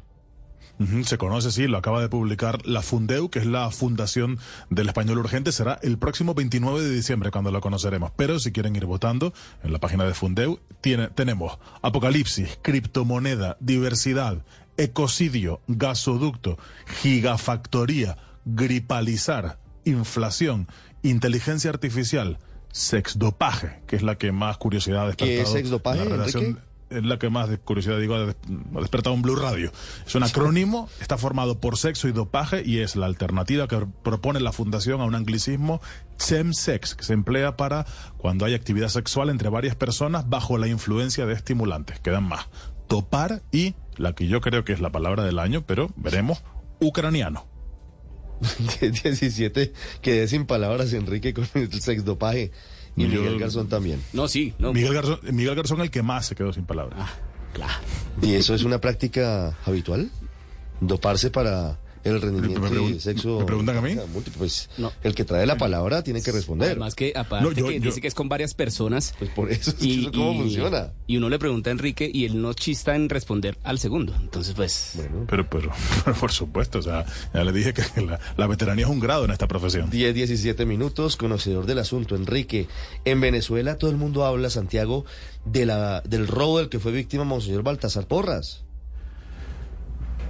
Sí, Ricardo, miren, hermano, Caracas ha sido o es la ciudad, una de las ciudades más peligrosas del continente y aunque ciertamente los índices han bajado, pues igual ocurren hechos como este, donde la víctima es reconocida, pues se trata de prácticamente del jefe de la Iglesia Católica, el Monseñor, el Cardenal Baltasar Porras, quien además de arzobispo de Caracas, es arzobispo de Caracas y por eso está en una zona al oeste de la capital y ya de regreso de una misa circulaba por la zona de Kennedy, acá en Caracas, había mucho tráfico y dos delincuentes, aún por identificar, pues robaron dos maletines dentro del vehículo donde iban cinco personas, uno era de él, otro de otro eh, padre que lo acompañaba, donde había muchos elementos litúrgicos, él mismo contó lo que ocurrió. en medio del tráfico y la lentitud con que iban, pues eh, nos robaron el maletín donde iban todos los ornamentos, las mitras, la banda, el solideo y un bolso de, del padre Miguel Ángel que tenía los ornamentos y, y un celular. Inmediatamente toda la comitiva eclesiástica pues se dirigió a la sede de la policía científica, pues colocaron la denuncia porque además entre los robados, Ricardo, había documentos de la arquidiócesis de Caracas y unos sellos de la administración apostólica que podrían ser utilizados o usados de mala fe pues en misivas oficiales de la iglesia. Ricardo. ¿Y qué pasa con el dólar, Víctor? Subiendo 10 pesos a esta hora, 4.807 pesos, cotización promedio a la una de la tarde, Ricardo, en punto, el Banco de la República anuncia su decisión sobre tasas de interés. Estás escuchando Blue Radio. Mi felicidad completa está en Pepe Ganga. Hasta 40% de descuento en referencias seleccionadas en juguetería, ropa, hogar y electro. 20% en todo cárteres. Válido del 16 al 18 de diciembre. 250 mil unidades disponibles. Descuentos no acumulables. Consulte términos y condiciones en tiendas o pepeganga.com. Voces y sonidos de Colombia y el mundo en Blue Radio y bluradio.com, porque la verdad es de todos. Actualizamos las noticias en Blue Radio, 10 de la mañana 20 minutos. Hay dos noticias que tienen que ver con procesos de paz. La primera tiene que ver con dos grupos criminales que desde Quibdó están levantando la mano diciendo que quieren sumarse a la paz total con acciones que dicen que ellos emprenden.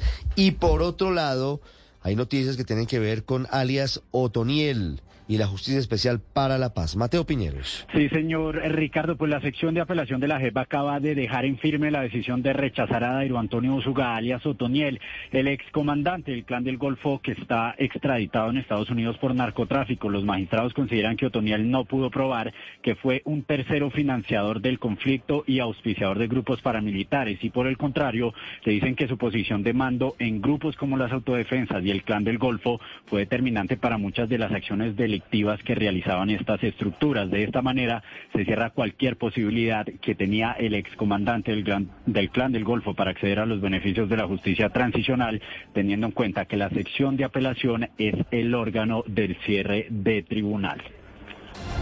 Mateo, gracias. Hablamos ahora de la registraduría que le está haciendo un llamado de atención a todos los notarios del país para que cumplan la inclusión de la categoría no binario en los documentos de identidad para el trámite de cambio de sexo. Damián Landines.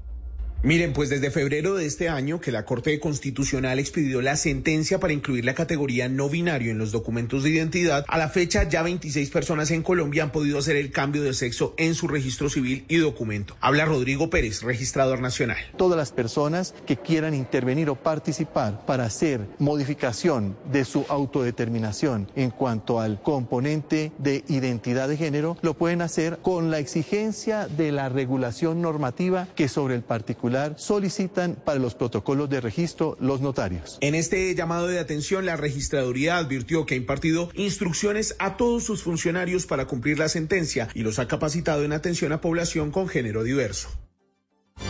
Damián, gracias. Y en La Guajira están ofreciendo 20 millones de pesos de recompensa por el asesinato de un líder gremial que el pasado 8 de diciembre había entregado uno de sus predios a desmovilizados para proyectos productivos. Vanessa Saldarriaga.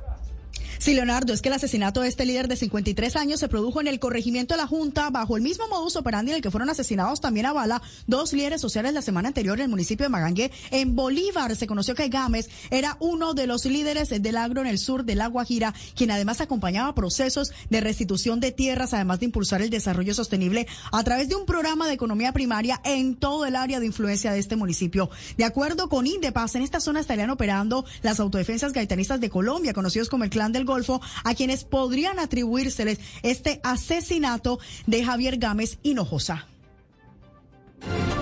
Vanessa, gracias. Y fueron capturados tres presuntos autores de la masacre de cinco personas registrada el pasado 4 de octubre en el barrio Brisas de Mayo en la ciudad de Cali. Desde allí nos informa Hugo Mario Palomar.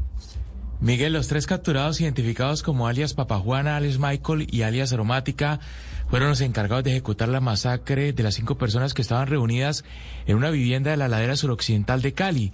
Según el coronel William Quintero, su comandante de la policía local, el hecho tiene que ver con disputas por el tráfico de drogas en esta zona de la ciudad. Esta situación se dio por el control de las rentas criminales, microtráfico y obviamente todas las actividades que se realizan en esta Comuna 20, donde estos delincuentes obviamente pertenecen al GDSO, la 50, que hace injerencia en toda la Comuna 20 de Siloé. Por la captura de estos tres delincuentes se pagará una recompensa de 100 millones de pesos a quien facilitó la información que permitió su detención. Hugo, gracias. Y Colombia anunció el incremento de consulados en Venezuela como parte del restablecimiento de las relaciones entre ambos países, aunque reconoce que el proceso se va a demorar. Oscar Torres. El viceministro de Relaciones Exteriores Francisco Coy anunció que durante este mes y el inicio del 2023 llegarán más personas a la embajada y consulados que tiene Colombia en Venezuela, pero que ha sido un proceso difícil. Tema de restablecimiento pleno de las relaciones diplomáticas o consulares no se arregla en un día. Ustedes conocen mejor que es muy fácil destruir, pero reconstruir es más difícil que construir por primera vez. Nosotros tenemos que reabrir estos consulados y no tenemos locales, los cargos que existían ya no están, ya Estamos trabajando desde el día uno en, este tema, uno puede calcular que en un año estamos en una situación de relativa normalidad. Con todo el esfuerzo que hemos hecho desde, que acreditamos un embajador en Caracas, apenas en este mes estarán llegando creo que ocho personas al consulado y a la embajada en Caracas para, para seguir el resto del curso. Además aseguró que la ruptura de las relaciones entre Colombia y Venezuela que se dieron fueron las más largas en toda la historia de su relación, dejando una migración de 2.5 millones de venezolanos llegando a Colombia y otros tanto que no se ha podido contabilizar que cruzó por Colombia hacia otros países en su transición hacia otros países en Sudamérica. Estás escuchando Blue Radio.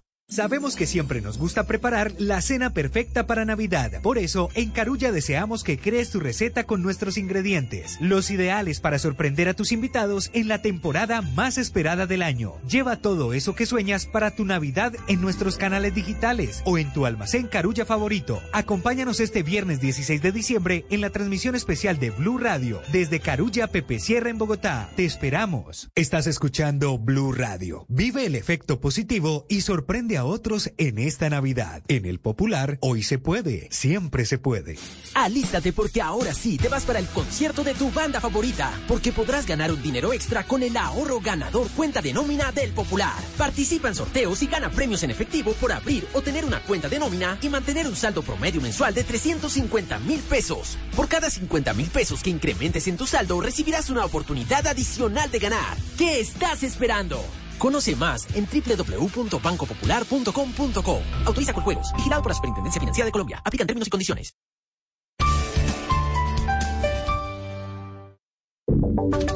Y ahora en Blue Radio, la información de Bogotá y la región. 10 de la mañana, 26 minutos. Vamos con noticias de la región porque a esta hora se desarrolla la audiencia en la que se conocerá si se mantiene o no la medida de aseguramiento de detención domiciliaria contra el alcalde de Neiva, Gorky Muñoz, por un escándalo que tiene que ver con el PAE en el año 2020. Silvia Lorena Artunduaga. El juez tercero penal de Neiva con función de conocimiento define a esta hora en audiencia virtual que inició desde las 9 de la mañana si ratifica o no la medida de aseguramiento de detención domiciliaria contra el alcalde de Neiva, Gorky Muñoz Calderón, impuesta el 28 de junio por la juez de control de garantías. Según la fiscalía, el mandatario de los neivanos habría incurrido en los delitos de peculado por apropiación, celebración indebida de contratos y violación al régimen legal de inhabilidades por las presuntas irregularidades en la adjudicación de contratos para la compra de mercados para 100 105 mil estudiantes beneficiarios del PAE durante la pandemia por un valor de 5.200 millones de pesos con una ONG del Charco Nariño en abril de 2020. Por este mismo hecho son investigados el exsecretario de Educación de Neiva, dos asesores y tres contratistas, entre ellos el exconcejal de Tumaco, Hayden Otoniel Vergara Quiñones, capturado el año pasado por otra investigación similar en Nariño. Muy bien, Silvia, muchas gracias. Y en Bogotá, la, la, policía capturó hace pocos momentos al presunto asesino de un comerciante de gafas en pleno centro de la ciudad. Según las primeras versiones de las autoridades, el hecho se registró en medio de una riña. ¿Qué fue lo que pasó, Felipe? Sí, señor Miguel, la Policía Metropolitana de Bogotá confirmó la captura de Daniel Fernando Parga, un hombre de 31 años a quien se le acusa de ser el asesino de Jonás González, un comerciante informal de 39 años que fue asesinado en pleno corazón del centro de Bogotá. Le estoy hablando de San Victorino, luego de una discusión con el capturado y de que éste le propinara una herida mortal a la altura del cuello. De acuerdo con las autoridades, en el momento de la captura, a este hombre se le incautó el arma cortopunzante, el cuchillo con el que habría asesinado al ciudadano venezolano a plena luz del día. Este hombre, la víctima, alcanzó a ser trasladado al Hospital Santa Clara, donde falleció horas después por la gravedad de las heridas y en este momento el capturado fue puesto a disposición de las autoridades competentes para su respectiva judicialización por el, delito de homicidio agravado.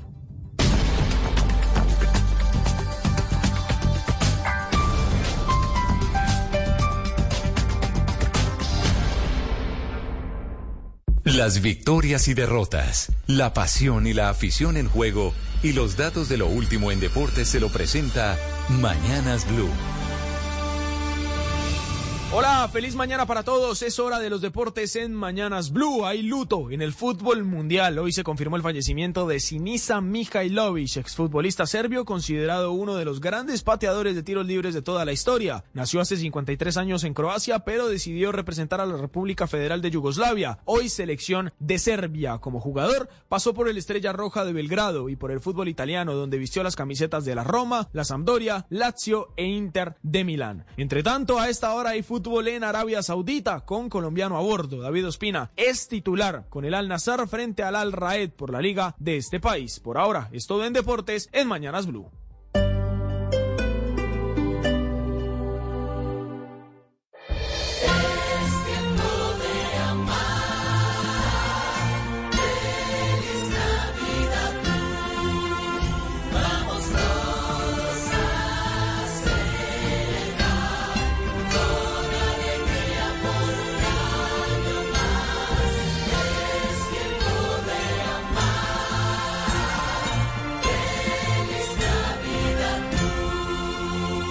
Radio.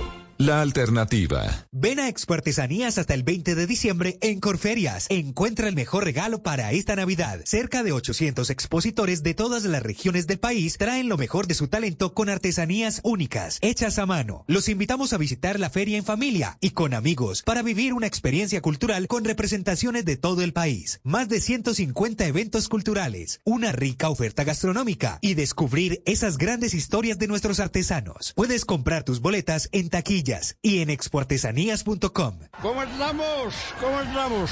¿Todos felices? ¡Vamos a seguirla! ¡Eso! ¡Vamos contentos! ¡Vamos contentos! ¡Vamos corriendo! Estamos en la tercera y llegamos en un santiamén. Mezclar velocidad con bebidas alcohólicas puede dejar víctimas fatales. El conducir en estado de embriaguez genera sanciones como inmovilización del vehículo y suspensión de la licencia de conducción. En estas festividades, dale sentido a la vida. Cundinamarca, región que progresa. Amigos. Familia. Algo para compartir. Lo único que falta es la música. Los viernes y sábados en la noche, Blue Radio pone el ritmo para disfrutar del fin de semana con la mejor música. Blue Música, fin de semana. Viernes y sábado por Blue Radio y bluradio.com. La alternativa.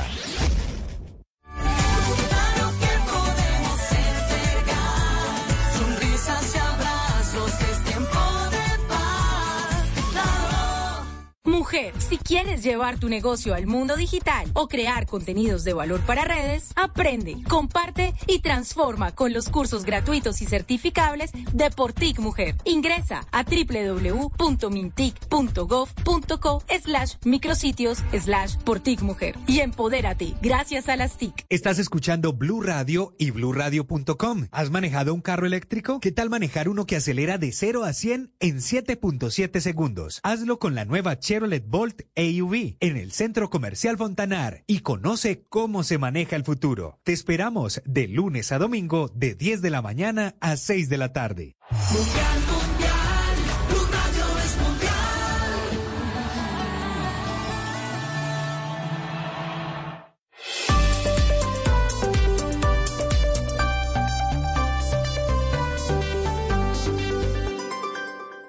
Seguimos conectados en Mañanas Blue. Desde este momento dirige Camila Zuluaga. Son las 10 de la mañana, 33 minutos, y aquí seguimos conectados con ustedes en Mañanas Blue. Vamos hasta la una de la tarde en Bogotá. Hace un sol espectacular. Tenemos un día completamente dicembrino. Nos hacía falta, Claudia, tener días así, ¿no? Ya Ay, tenemos días de diciembre. Eh, llevamos como que como unos cuatro días con días bonitos. Con sol, ¿a usted le pasa que el sol la pone de mejor humor? Sí, claro. Aunque a mí también me parece que los días grises tienen su magia. Sí, a Lo mí que no. pasa es que ya llevábamos demasiados días así y con mucho frío. Y yo siento que además las calles de Bogotá ya se empezaron a desocupar. O eso me pasó a mí en estos últimos dos días. Ya siento que hay menos tráfico. Pues, pero yo, yo lo asocio a los partidos del mundial, como que la gente está más. eh, ¿Sí será? Pues sí, porque porque va a haber menos tráfico. Aquí Porque igual cuando salen los no niños hay. al colegio, sí, pero igual Bogotá siempre es. Y además, eh, Bogotá no va a levantar el pico y placa este diciembre ni enero, porque van a hacer jornada de tapar huecos, así que no vamos a tener eh, la dicha de poder sacar el carro cualquier día, a no ser que se pague el, el pico y placa. El pico y placa, sí. Eh, pero eso está bien, ¿no? Porque es que la ciudad está muy congestionada. La Entonces está- me parece bien que dejen el pico y placa. ¿Salió a la ciclovía nocturna? No, es que usted sabe que yo tengo noticiero Ah, por la es noche. verdad que usted tiene doble jornada, jornada Sí. en la mañana y jornada en la noche. Radio y televisión, sí, señora. Correcto, pero ¿Usted como sí? yo vi un poquito de la ciclovía nocturna, sí señora. Estuve por ahí caminando, es que yo los jueves no tengo jornada doble. Lo que pasa es que sí me tocó dar una vuelta más larga para poder regresar a mi casa, porque a la hora que regresé todavía estaba la ciclovía nocturna funcionando. Ah, y en Cali, Hugo Mario, ¿están ya con, eh, con clima de diciembre o no? Claro, ya estamos en modo feria. Camila, eh, buenos días para usted y la audiencia. Mientras los eh, habitantes de Bogotá salen de la capital, la ciudad de Cali se llena de visitantes por esta época. Se espera una ocupación hotelera superior al 75% a partir del 25 de diciembre cuando comience la feria de Cali y ya están llegando los visitantes y además regresan los caleños que viven fuera de la ciudad y que viven fuera del país. Ya tengo aquí a una de esas caleñas que ha retornado por estos días, Camila. Yo soy una de las tantas visitantes que espera esta bella ciudad durante esta época decembrina. Por eso es que Bogotá de empieza a desocuparse, porque aquí en Bogotá viven muchos caleños. Yo Y me voy mañana para allá. Ah, usted se va para Cali también. Uy. Sí, claro, pero vuel- pero vuelvo el domingo. Claro, pero si se da cuenta, yo sí siento que la ciudad empieza a desocuparse y Medellín, Ana Cristina, en Medellín, ¿cómo andan? Pues eh, Camila, hoy hay un clima muy bonito, hoy soy 23 grados, está un poquito encapotado el cielo, pero pues han sido días eh, eh, bonitos eh, últimamente, pero le digo, el tráfico está imposible. O sea, Medellín, ya la cosa del tráfico de Medellín es una cosa imposible, esto ya es un Bogotá chiquito, o sea, es el tráfico es imposible, aquí ya no caben los carros, el, pues la, inoperancia pues de, de el transporte público, eh, la falta de tener acceso a, a un transporte público para más personas es impresionante y ya no cabe un carro más en esta ciudad. Es impresionante y van a quitar el pico y placa en la época de Sembrina. Es decir, vamos a tener varios días sin pico y placa, esto va a ser un caos, de verdad. No diga, bueno, me están escribiendo desde ya y, aprovecho para darles eh, nuestra línea de WhatsApp 301-764-4108 es nuestra línea de WhatsApp y Jairo nos está escribiendo desde Villa de Leyva, dice que allá en Villa de Leyva el clima está espectacular. Y también nos dice que el sol definitivamente trae eh, muy buenas eh, muy buenas fuerzas y nuevas fuerzas, Oscar. Y Barranquilla, ¿cómo anda en trancones y en clima? Mire, Camila, sol radiante para envidia de muchos todo el tiempo, una, un, un sol luminoso bien como del Caribe, eh, trancones en las tardes, que eso me tiene aburridito porque Barranquilla siempre ha tenido buen tráfico, pero diciembre viene con trancones, eso no tiene nada que hacer y eso va a ser así. Pero a mí me llama la atención una cosa, de verdad que les encanta ese frío de Bogotá y eso estar todo el tiempo con esa lluvia, que eso tiene, eso tiene encanto, decía Claudia, ¿verdad que sí? Porque no, no me parece. Pues a mí no Uy, me gusta ese día gris, a mí me gusta el No. sol, por eso cuando estamos en época de diciembre yo me pongo feliz porque Bogotá se pone feliz en esta época eh, de Navidad y hoy estamos viviendo un sol radiante en la capital como para informarles a los que no están en Bogotá. Tiene su encanto, está- Oscar, el, el día gris cuando uno está como enamorado, bien apechichado, pues Ah, es ya, rico ya, es para ver la película. Claro, Le faltaba el eso. complemento. Sí, pero no para estar feliz, eso no hay na- es que no hay nada mejor que el sol, bueno, en mi opinión. No creo sí, que sí, eso sí, no, y en la mía. Por No, eso, no, y usted que Caribe está- es bellísimo por el sol radiante que tiene siempre, luminoso, y eso es vida. ¿Y a Barranquilla está llegando gente ahorita en época dicembrina o no? Así como, que- Eh, como Cali que se está llenando. Comienza, comienzan a llegar, pero no tanto como para el carnaval, porque recuerda usted que el carnaval ahora viene en febrero y entonces ya para esta época llega uno que otro, pero sobre todo la gente llega con todo y con todas y toda la familia en carnaval. Este Uno año a los- finales de febrero. De los propósitos Entonces, de- de- del próximo año es que nos vayamos para el carnaval todos, Oscar. Hemos dicho esto cuatro años y a ver si lo logramos Pero el, por el favor, este 2023. año sí. Sí, el 2023 Este sí. será. Sí será el año que nos vamos para el carnaval. Pero no se acaba del mundial, entonces vámonos para Doha, para Qatar, en donde está nuestro compañero Sebastián Nora. Pero Gonzalo, no nos podemos ir para Qatar sin ponerle música a esta final de Argentina-Francia, que claramente pues está rodeada de muchos cánticos de las hinchadas. Y digamos que Camila, la canción más importante que hemos escuchado en este mundial, más allá del Haya Haya, es la que le voy a traer a colación, la que se está cantando en gran parte de Argentina, por no decir que en toda, pero también en gran parte en las calles de Doha, a cargo de la mosca Zet Zet. Esto se llama muchachos, ahora nos volvimos a ilusionar.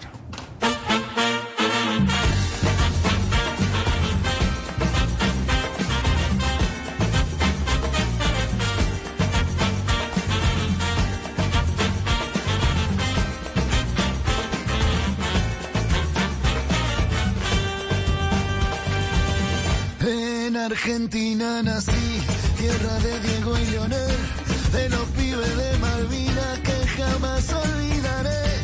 No te lo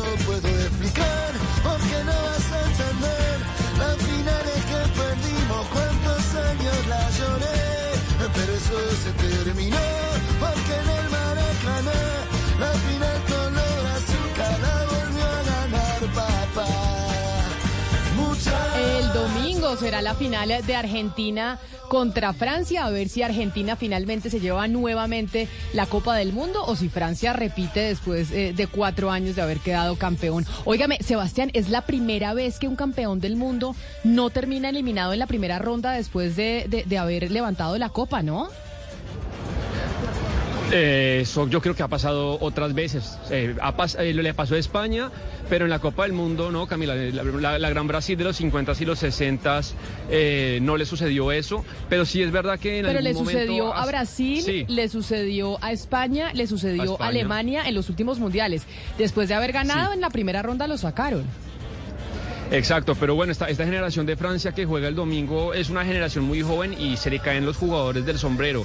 Ha tenido algunos jugadores fiebre estos días, no tiene a Benzema, igual va a presentar un plantel lleno de estrellas. Yo acá Camila pues los saludo desde su Guaquif, el mismo día de, los la, de la semifinal contra Marruecos. Como les contaba, es el mercado más tradicional, más importante, está lleno de gente. Hoy está tranquilo, calmado, la gente cenando. Eh, los argentinos con una calma tensa porque la fiesta es mañana. Mañana es el último banderazo que citaron los, los hinchas argentinos a las 7 de la noche acá. Entonces, esto va a ser un desorden, va a ser. eh, no, yo creo que peor que la 29 de mayo, Camila. A, a cada 7 de la noche se va a armar una fiesta argentina tremenda. Y, bueno, eh, acá estoy sentado con dos argentinos eh, que se vinieron. Estoy con Leandro. Leandro, bienvenido a Blue Radio. Sebastián, ¿cómo estás? ¿Cómo te Y también con Sebastián. Sebastián no, no tiene retorno, pero bueno, un saludo también. No hay problema. ¿Qué tal? ¿Cómo están? Camila, lo particular de Leandro y de, y de Sebastián, que tiene que ver con lo que hemos hablado estos días, el tema de las boletas. Leandro me dice que todavía no tiene boletas, pero le parece increíble que otras personas de tantos países sí lo tengan. ¿Por qué todavía, Leandro, usted no tiene boleta? Mira, eh, la verdad que la AFA eh, recién hoy eh, nos dio indicaciones por mensajes que la FIFA iba a liberar 10.000 tickets a partir de las 12 del mediodía. Pero es imposible porque de la única manera que se pueden conseguir es en la aplicación de la FIFA. Entonces hay una fila virtual increíble y bueno, eso es lo que no nos favorece. Aparentemente la pueden estar comprando gente de otros continentes, ya sea de Europa, de América, que no van a venir a presenciar la final, pero bueno, se están abusando de eso y las están vendiendo, revendiendo, mejor dicho, a un precio elevadísimo y bueno, no muy accesible para nosotros. Y claro, eso tiene que ver, eh, Leandro, como eh, Camila, esta mañana yo le contaba en el grupo, pero acá al aire también le confirmo, estaba pasando yo por el centro de expendio de la FIFA y también le comentaba a Leandro fuera del aire que había 500 argentinos sentados en el piso, por lo que estaba diciendo que se habían liberado, se rumoraba que se liberarían unas nuevas boletas, pues 400 argentinos, Camila, sin boletas se sentaron y en algún momento salió eh, un funcionario de FIFA y dijeron que no había más tiquetes, entonces todavía, bueno, muchos argentinos eh, pues eh, eh, están en busca de boletas. No sé si alguien en la mesa tiene alguna pregunta para Leandro, pero mientras, Leandro, le pregunto, ¿usted firma irse a la largue este domingo o no lo firma? No, no, no, no, no, no tenemos miedo, sí, mucho respeto, porque es un equipo poderosísimo, viene, es el actual campeón, pero ojalá que se defina en los 90 y bueno, ojalá podamos conseguir lo que tanto se merece Messi y lo que vinimos a buscar. Leandro, una última, ¿usted alcanzó en el 90 el 86, estaba muy chiquito o de cuánto estaba? Seis años en el 86. En el 90 de día, bueno, ¿cómo, cómo, era- cómo recuerda, podría hacer una comparación entre la final del 90, el ambiente en la calle, con la familia, con la gente y lo, y lo que es hoy, sí, de lo que recuerda? Eh, no, una euforia increíble, increíble una euforia así en las calles, por todo el país. Y bueno, sé que me comentaron y vi videos que eh, a, a raíz de la clasificación del otro día frente a Croacia, en Argentina se vivió lo mismo. O sea, muy similar. Ojalá consiga boleta, Leandro. Ojalá, te agradezco muchísimo, Sebastián, y bueno, muy amable. Bueno, Camila, Leandro y Sebastián que, que están para Blue Radio y un poco el tema de las boletas que hemos venido comentando. Todavía cientos y miles de argentinos que, que están tratando de conseguir una entrada para el domingo. Hay una cosa que no entiendo, Sebastián, ¿por qué los argentinos sí pueden estar en Qatar sin Y hablábamos de los marroquíes que les habían suspendido siete vuelos desde Marruecos hasta Qatar, las autoridades cataríes, porque no tenían boleta. Entonces acá hay como una cosa racista de parte de Qatar hacia los marroquíes o, o qué fue lo que pasó? Yo, yo le tengo una buena explicación, pero Leandro me hace señas que, que tiene algo para aportar y sabe de eso. Mira, justamente ayer estuvimos almorzando con un marroquí y nos contó, me dice, presencial había 60.000 marroquíes en el estadio contra Francia, pero vinieron más de 200.000 sin ticket. Entonces, el gobierno catarí se comunicó con las autoridades de Marruecos para que no envíen más vuelos. No por el tema de que no había entradas, porque el tema es que estaban poblando todo sin entrada y sin hospedaje. Bueno, la, teoría de Leandro queda perfecto porque calza con lo que le iba a contar y, con los datos que tenía. No solamente eso, Camila, lo que dice Leandro, sino también hay sitios de Doha en los que sí hubo cierta dificultad de orden público eh, en algunos apartamentos. Ayer estuve eh, cenando con un amigo que es eh, amigo de una de las autoridades de la Federación de Marruecos de Fútbol y en uno de los edificios en los que ellos estaban, lo que empezó a hacer Camila el gobierno de Marroquí, obviamente pues auspiciado por el rey, es comprar los tiquetes directamente la Federación y, y el gobierno, digamos, comprarlos y empezárselos a regalar tanto a marroquíes que estaban en, en Rabat o en Fez o en diferentes ciudades de Marruecos y también regalárselos a los marroquíes que estaban acá. Entonces, claro, hubo alteraciones de orden público en algunos edificios, peleas y lo que yo le decía, en el partido contra España hubo un dispositivo de seguridad tremendo que yo no había visto eh, para ningún mundial, eh, partido acá del Mundial. Entonces, bueno, empezaron a regalar las boletas y eso lo debió advertir acá el gobierno y por eso frenaron los 7 de 10 vuelos que usted eh, y Gonzalo contaban ayer de Rabat a, a Qatar. El mundo entero pendiente, Sebastián, gracias de esa final de Argentina contra Francia. Me dice Diego en nuestra línea de WhatsApp 301-764-4108 que Brasil disputó tres finales seguidas, la del 94, la del 98 y la del 2002, ganando la primera y la tercera. Y dice Diego que Francia campeón. Ese ya es la opinión eh, del final. Y Germán dice una cosa, Ana Cristina, que si no nos parece que Francia parece un equipo africano y Argentina parece un equipo europeo italiano. Sí, ayer eh, precisamente eh, Camila, eh, la, columna del colombiano, le- la- el, editorial del colombiano hablaba sobre eso, sobre este mundial que es, pues no solamente habla de inmigrantes, pero no los inmigrantes que hemos mencionado durante todo este tiempo, que son los inmigrantes que han muerto construyendo los, o en todas las preparaciones del, del mundial, sino los inmigrantes de los equipos. Y, y decía, por ejemplo, de esta cantidad de jugadores que hay en, en Francia y que tienen, eh, tienen origen argelino, eh, de, de distintas partes, de, de distintas partes de África y que uno se siente viendo un mundial muy distinto, pues es muy distinto a los de, a los de otras épocas. Por ejemplo, en Francia solamente hay cuatro jugadores que tienen un origen puramente francés. Los demás, que eso también habla mucho de la globalización y de los momentos que vivimos, pero también de, eh, de Camila y oyentes, de cómo se cambia el destino cuando se migra, cómo cambia un país para bien, es decir, cómo mejora la migración un país y cómo para el migrante también mejora su vida. O sea, cómo viven ellos distinto eh, por haber migrado y cómo un país puede eh, mejorar muchísimo cuando tiene la migración. Es decir, eh, de este mundial que nos ha dolido tanto todas las cosas malas que han pasado, también hay como unas lecciones muy bonitas y digamos en el equipo de Francia eh, hay, hay una muestra eh, de lo bonito que puede haber. Para beneficiar la vida de las personas y para beneficiar un país gracias a la migración. Sobre eso, me gustaría compartirles la experiencia de cuando Francia ganó el Mundial hace cuatro años, porque casualmente yo estaba en París. ¡Qué Y- envidia! Sí, eso fue, pues ustedes saben que yo de fútbol ni idea, lo voy a repetir mil veces, pero obviamente esto que se genera alrededor del fútbol en el tema migratorio, yo lo viví porque ver a las personas de distintas etnias abrazadas, celebrando, comiéndose las uñas, eh, viendo esa final y luego al día siguiente o a los dos días cuando llegó el equipo a, a París, digamos, cómo se fusionaban las culturas en una celebración, en una, en un, en una alegría, pero inconmensurable. Eso fue muy bonito. Y me yo estaba con mi hijo, yo me acuerdo de habérselo comentado como, mira lo que significa el fútbol en muchas otras cosas fuera de lo deportivo. No, pues es que el fútbol es el mayor igualador social que existe, Claudia. Y además porque en el fútbol no importa las diferencias ideológicas, políticas, económicas que puedan tener los diversos hinchas, es lo que nos une.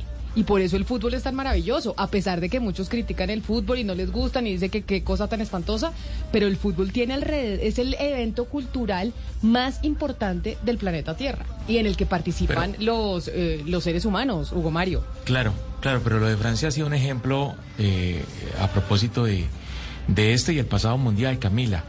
Porque claro, Francia fue un país que durante años eh, tuvo poder en colonias en el continente africano y digamos que mantiene ese vínculo, esa relación. Y la mayoría de estos son o hijos de migrantes o son eh, procedentes de esas colonias quienes hacen parte de la nómina titular de la selección francesa. Por eso los apellidos eh, Mbappé, Bembélé, Konaté, o sea, son apellidos africanos.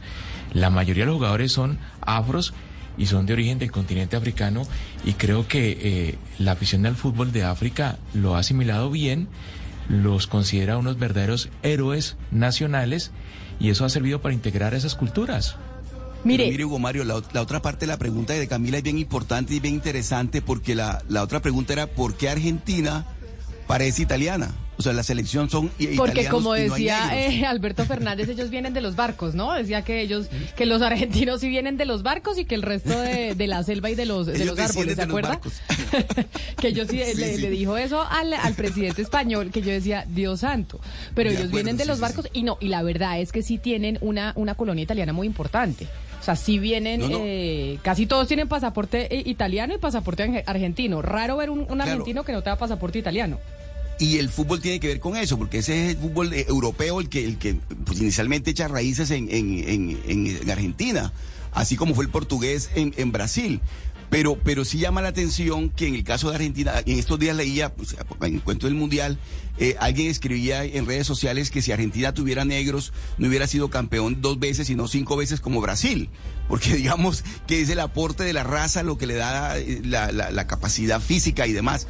Pero, pero, pero sí es cierto que en este caso, eh, obviamente que yo sí creo que Argentina tiene todas las capacidades para, para ser un campeón el domingo. Eh, la, la, la, manera como la, la, la colonia o, o esta, esta parte italiana echó raíces tan fuertes en Argentina y eso tiene mucho que ver con el fútbol, ese fútbol competitivo, ese fútbol que usted lo ve agresivo siempre, con mucha sangre, en la, eh, como dicen ellos, sangre en los ojos, es esa pasión que despierta el fútbol en Italia y en Argentina, es igual. Pues ojalá los argentinos. Yo en esta oportunidad, a pesar de que Messi me cae gordísimo, sí espero que los argentinos eh, se lleven el mundial. Creo que ese país se va a poner diez mil veces más contento merece, que Francia. Se mere, pues yo no sé, sí, obviamente porque, porque en la Argentina la hinchada, en la Argentina la hinchada pues es mucho más fervorosa, pero es que después de una inflación de 85% este año, de todo lo que ha vivido ese país tan duro, yo creo que se merecen la alegría de ganar un mundial. Sí, se merecen Total. la alegría de ganar un mundial y le describen Sebastián y le describe doña Consuelo al 301-764-4108 que Karim Benzema no ha jugado ningún partido. Porque sí lo llevaron en esta oportunidad en el Mundial pasado, Benzema no estuvo por todos los problemas que tenía de investigaciones judiciales, no. pero en este lo llevaron, pero no jugó ningún partido no, no, porque lesionado. estaba lesionado, exactamente. O sea, Benzema sí, no, sí, pero... lamentablemente, porque sí nos hubiera encantado ver a Benzema en, eh, en la selección francesa en este Mundial.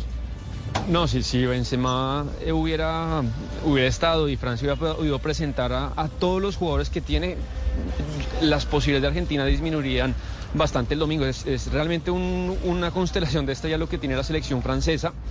Pero además, Camila, eh, Benzema, eh, para decirle a, a, Doña Consuelo, desde ayer se entrena con el Real Madrid. Ya, ya el Real Madrid está publicando fotos de, del entrenamiento, de la puesta a punto y la normativa que actualizó la FIFA para este mundial le permitiría a Deschamps, si quisiera, parece difícil que lo haga, podría llamar perfectamente a Benzema y él puede jugar el, el, el domingo.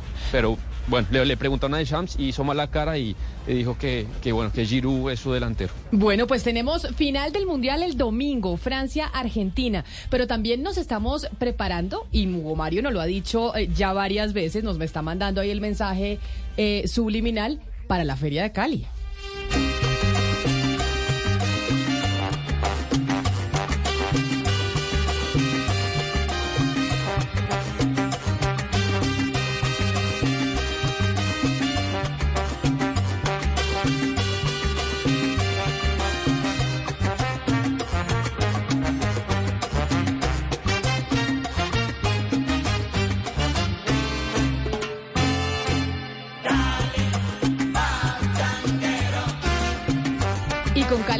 Pachanguero le tengo eh, invitada en la línea Hugo Mario porque yo sé que usted por cuenta de la Feria de Cali tiene una preocupación. Quiero saludar a la senadora Andrea Padilla que nos acompaña a esta hora en eh, Mañanas Blue, representante a la Cámara, representante a la Cámara Andrea Padilla. Representante, bienvenida, gracias por acompañarnos. Buenos días, senadora. Ah, Mucho entonces gusto. es que me corrigen acá por todos lados. Yo tenía senadora y me dicen acá de producción que representante. Senadora Andrea no, Padilla, bienvenida. Está bien.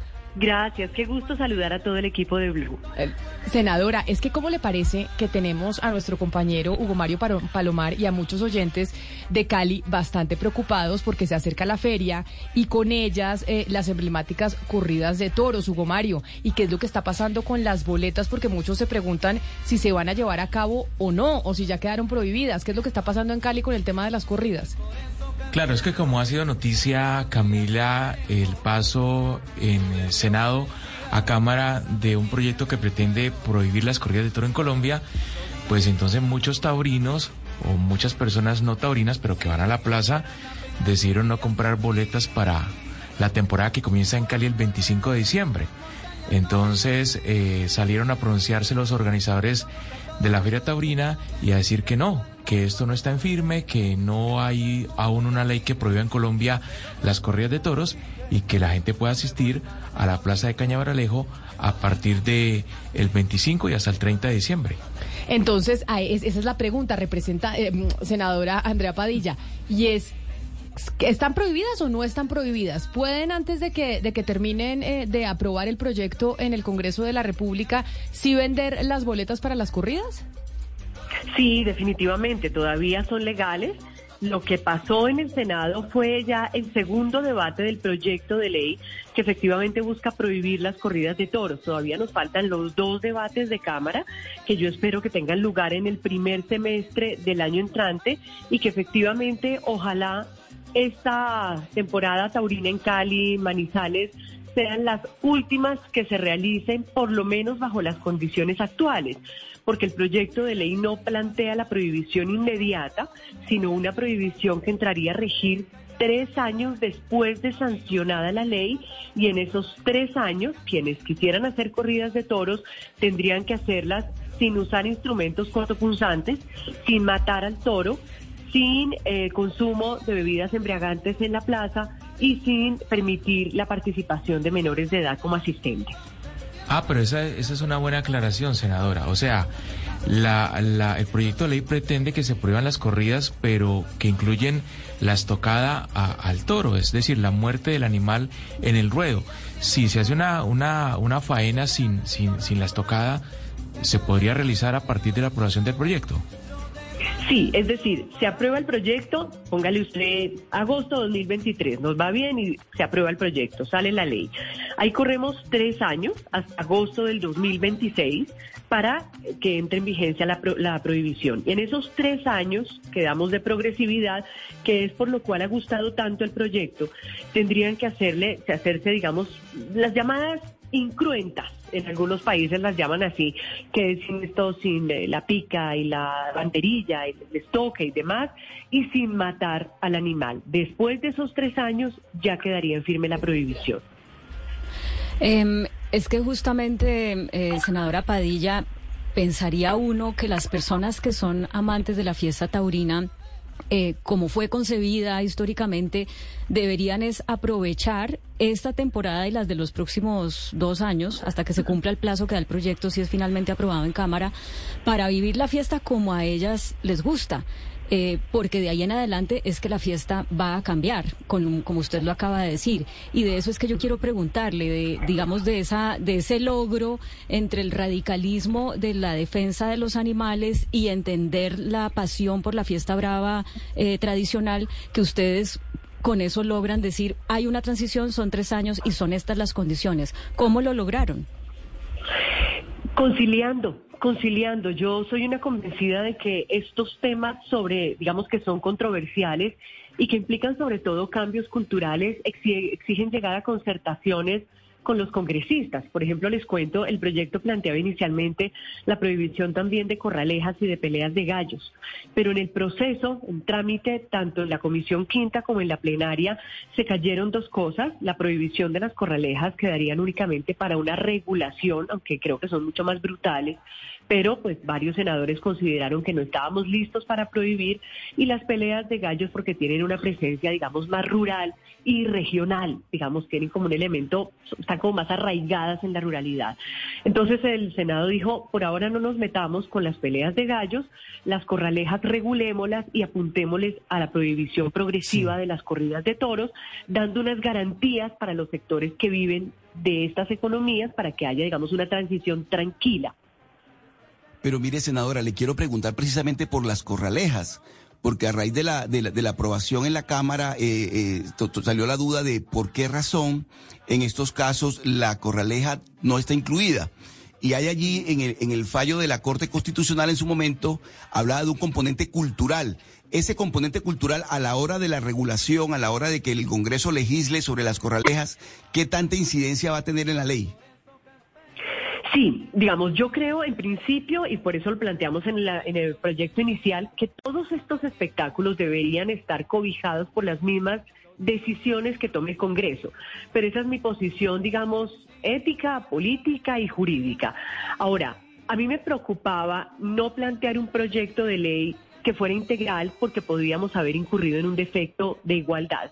Sin embargo, en el debate democrático siempre pasan estas cosas, se van cayendo unas cositas, se van incorporando otras y esta es la decisión que, digamos que toma en este momento el Senado y es que las corridas de toros como que ya alcanzaron un punto de madurez en el debate público, son sectores políticamente, digamos, económicamente consolidados, allí no hay minorías, minoría jurídica más no minoría constitucional, por lo tanto avancemos con prohibición progresiva, sin embargo, yo creo que el tema de la progresividad es clave.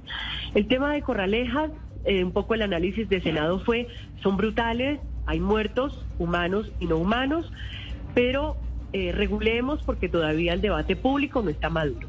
Peleas de gallos, no hay muertos humanos dentro de la práctica, digamos, ha habido muertes, pero por saldos de deudas de otra naturaleza, pero no hay muertos dentro de la práctica humanos, por lo tanto, todavía no prohibamos porque no hay un suficiente debate público. Entonces, digamos, son decisiones que va tomando el Senado, pero creo que lo satisfactorio es que vamos por lo menos dando un paso en la eliminación de estos espectáculos pues tan violentos con los animales. Claro. Eh, senadora, yo me imagino que aquellos que se opusieron a esta ley, pues tenían algunos reparos en cuanto a lo que significa eh, con respecto a los impactos económicos. Es decir, alrededor de estas eh, corridas de toro también hay una economía. Esto también beneficia con trabajos y demás a algunas personas. ¿Qué contemplaron ustedes como para resarcir a esas personas que se pueden ver afectadas cuando no eh, se lleven a cabo más corridas de toros? ¿Qué se puede hacer con esa economía? ¿Dónde se puede transitar o transicionar, perdón? Sí, a mí siempre me gusta, digamos, dividir en el tema de corridas de toros estos sectores económicos en tres. Uno son las ganaderías, otro las personas que practican la actividad, digamos toreros, novilleros, banderilleros, y otras las personas que desarrollan una economía informal alrededor de estos espectáculos. El primer sector, que es el sector, digamos, de ganaderos, pues es un sector, digamos, eh, económicamente sólido.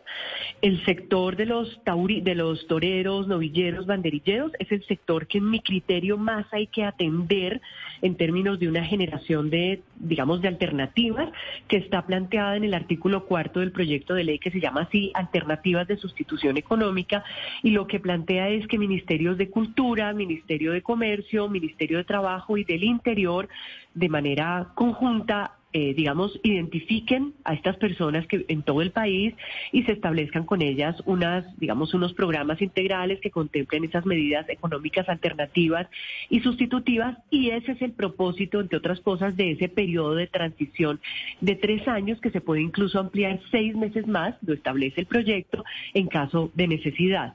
Y el tercer sector es el sector que tiene esta economía informal, que vende dulces, que vende cojines, las botas y demás, que es un sector que creo incluso puede, digamos, tener mayores oportunidades de desarrollar esa economía informal en una parrilla de eventos que deberían desarrollarse en estos escenarios que son preciosos. Y es la apuesta que por ejemplo se está haciendo en Bogotá con la Santa María que ya cumple el segundo año consecutivo sin corridas de toros por licitación desierta Em, y es que en la Santa María se hagan actividades deportivas, artísticas, culturales todo el año, de modo que estas personas que venden estos productos alrededor de la plaza y sus eventos, pues puedan tener una parrilla ojalá todo el año. Senadora Padilla, eh, usted no ha sido clara en cómo sería eh, esa forma de, la transición, pero también hay una transición que es cultural, no es solamente que se cierre y que se diga ya no más o, o que se eh, establezcan estas restricciones, sino que hay otra cosa que es el trabajo pedagógico y ese trabajo pues debe empezar desde los niños. Ustedes que han contemplado en ese sentido de pedagogía, pese a que ya en los colegios e instituciones educativas pues es muy claro el enfoque ambientalista de la educación. Sí, eso está, esa pregunta está bien interesante porque, pues ciertamente, digamos, hay que empezar a formar unas nuevas generaciones, pero yo creo que algo que nos quedó claro en este, en este trámite particular, porque el proyecto se ha presentado varias veces con otros matices, digamos, yo lo presento por primera vez, hasta ahora soy congresista con estas características, y es que como que los congresistas no sentían que hubiera un reclamo generacional tan claro. En esta oportunidad los congresistas están diciendo, mm, carajo, aquí reconocemos que las nuevas generaciones, los pelados, están diciendo ya no nos identificamos con esto, no queremos más. Hay un recambio generacional que sobre todo es mental, ¿no? Hay otra conciencia. Entonces, eso primero me parece que es valioso, pero además esta transición cultural yo creo que también la va a permitir un poco este, esta progresividad de tres años, porque un poco la progresividad lo que nos dice es en esos tres años, hagan ustedes sus corridas de toros con estos elementos incruentos, pero sin la entrada de menores de edad, precisamente para ir alejando a los niños de estas actividades. Em, entonces yo pienso que es un, ahora el proyecto de ley también contempla un elemento novedoso, bonito, que es en el artículo décimo, dice que todos los establecimientos oficiales o privados eh, de educación formal deberán incorporar una cátedra de protección animal. Entonces eso también lo vamos a empezar a trabajar con Ministerio de Educación, es decir, hay una intención clara de educar a nuevas generaciones que orgánicamente, sin embargo, están como ya reclamando otras formas de relacionamiento con los animales y dentro del mismo proyecto, esta progresividad nos daría espacio para hacer esa transición. Pero, senadora Andrea Padilla, aquellos que no es que no sean animalistas, pero que a veces eh, consideran que hay algunos radicalismos dentro de ese discurso, por ejemplo, hablan de lo que pasó en un vuelo de Avianca y ahí yo le quiero preguntar sobre la reglamentación al respecto y en cómo en un vuelo de Avianca, entiendo cuántos perros iban, Ana Cristina, 25 perros en un vuelo de Avianca. Iban 25 perros que venían de Sao Paulo, Camila, venían de una exposición de perros. Exacto, entonces como que dicen muchos oyentes, oiga, yo no, es que a mí no es que no me gusten los perros, pero soy alérgica o si compro un tiquete no me quiero ir sentada al lado de un perro porque no me interesa que la gente adore a los perros, a los gatos, me parece maravilloso, pero yo no tengo por qué estar obligada a compartir con ellos. ¿Cuál es la normativa, desde pues usted que es la senadora animalista, qué es lo que se, se puede reglamentar frente a ese punto? Por ejemplo, los animales en el transporte público. Mm, de acuerdo, yo estoy de acuerdo con usted, yo creo hay falta norma, sin duda falta norma, hay porque, digamos, esto se habilita por una sentencia de la Corte Constitucional del 2014 que dijo los animales de compañía pueden viajar en transporte aéreo, terrestre, pero no dijo cómo y no hay norma. Entonces cada aerolínea un poco se ha dado su propia norma. Em, y esto también se ha prestado para que, digamos, se use, por ejemplo, esa figura del animal de soporte emocional, que es certificado, entonces ahora ya hay un negocio para expedir estos certificados, en fin. Yo creo que eso hay que regularlo, para buscar un equilibrio, un equilibrio que garantice que los animales vayan bien en cabina, pero también, digamos, sin generar incomodidades y sin someter a los animales a situaciones estresantes. Me, remito, por ejemplo, a otro caso, ahora el tema de pet friendly, entonces se abren espacios para que los perros vayan.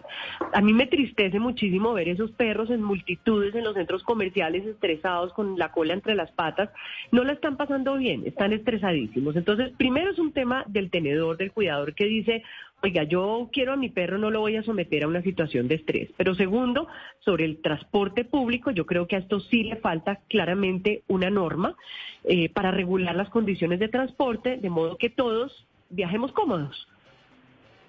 Pero entonces, ¿usted se le va a meter a eso o no se le va a meter? Lo pregunto porque ya hubo un fallo de la Corte Constitucional en donde permitía, creo que en el 2011, que los animales pudieran viajar en el transporte público. Pero hay un vacío en la normatividad por cuenta de lo que pasó y lo que nos dicen a Cristina de los 25 perros en un vuelo. Y que hay gente que dice, a mí no me tiene por qué obligar a viajar al lado de un perro. Qué pena, pero yo no tengo por qué aguantarme que me pongan al lado de un perro porque puedo ser alérgica y me puede hacer daño. Y entonces, ¿qué predomina en esa, en, esa situación? Sí, pues es buscar un equilibrio. Yo, digamos, sí, sí lo, lo, voy a mirar para meternos, digamos. Tengo un paquete de proyectos de ley, como 14 proyectos de ley, que seguramente si nos va, si logramos sacar tres adelante, ya es un éxito por las oportunidades tan limitadas de agendamiento. Pero sí, digamos, lo vamos a mirar. De hecho, ya hemos pedido por derecho de petición algunas, hemos hecho algunas consultas para ver cómo está la norma yo creo que aquí la Aerocivil podemos trabajar algo con la Aerocivil para no esperar a un proyecto de ley que es un trámite largo, sino que haya por lo menos alguna, digamos, reglamentación de carácter fundamental. Entonces yo sí creo que hay que reglamentarlo, lo vamos a trabajar, lo vamos a mirar, digamos, eh, pero yo creo que en todo caso el derrotero debe ser garantizar que los animales puedan viajar, eso, digamos, hay bastante jurisprudencia en ese sentido, los animales de compañía como soporte emocional, derecho a la intimidad familiar, personal, etcétera. Hoy, de hecho, hablamos de familias multiespecies, ya hay algunos fallos de jueces en ese sentido, pero también, pues, buscando un equilibrio para la digamos, el bienestar y la seguridad de todos. Senador Andrea, en todo caso todos estos temas se enmarcan dentro de un tema más grande que es la humanización de los animales o el trato humanizante a los animales.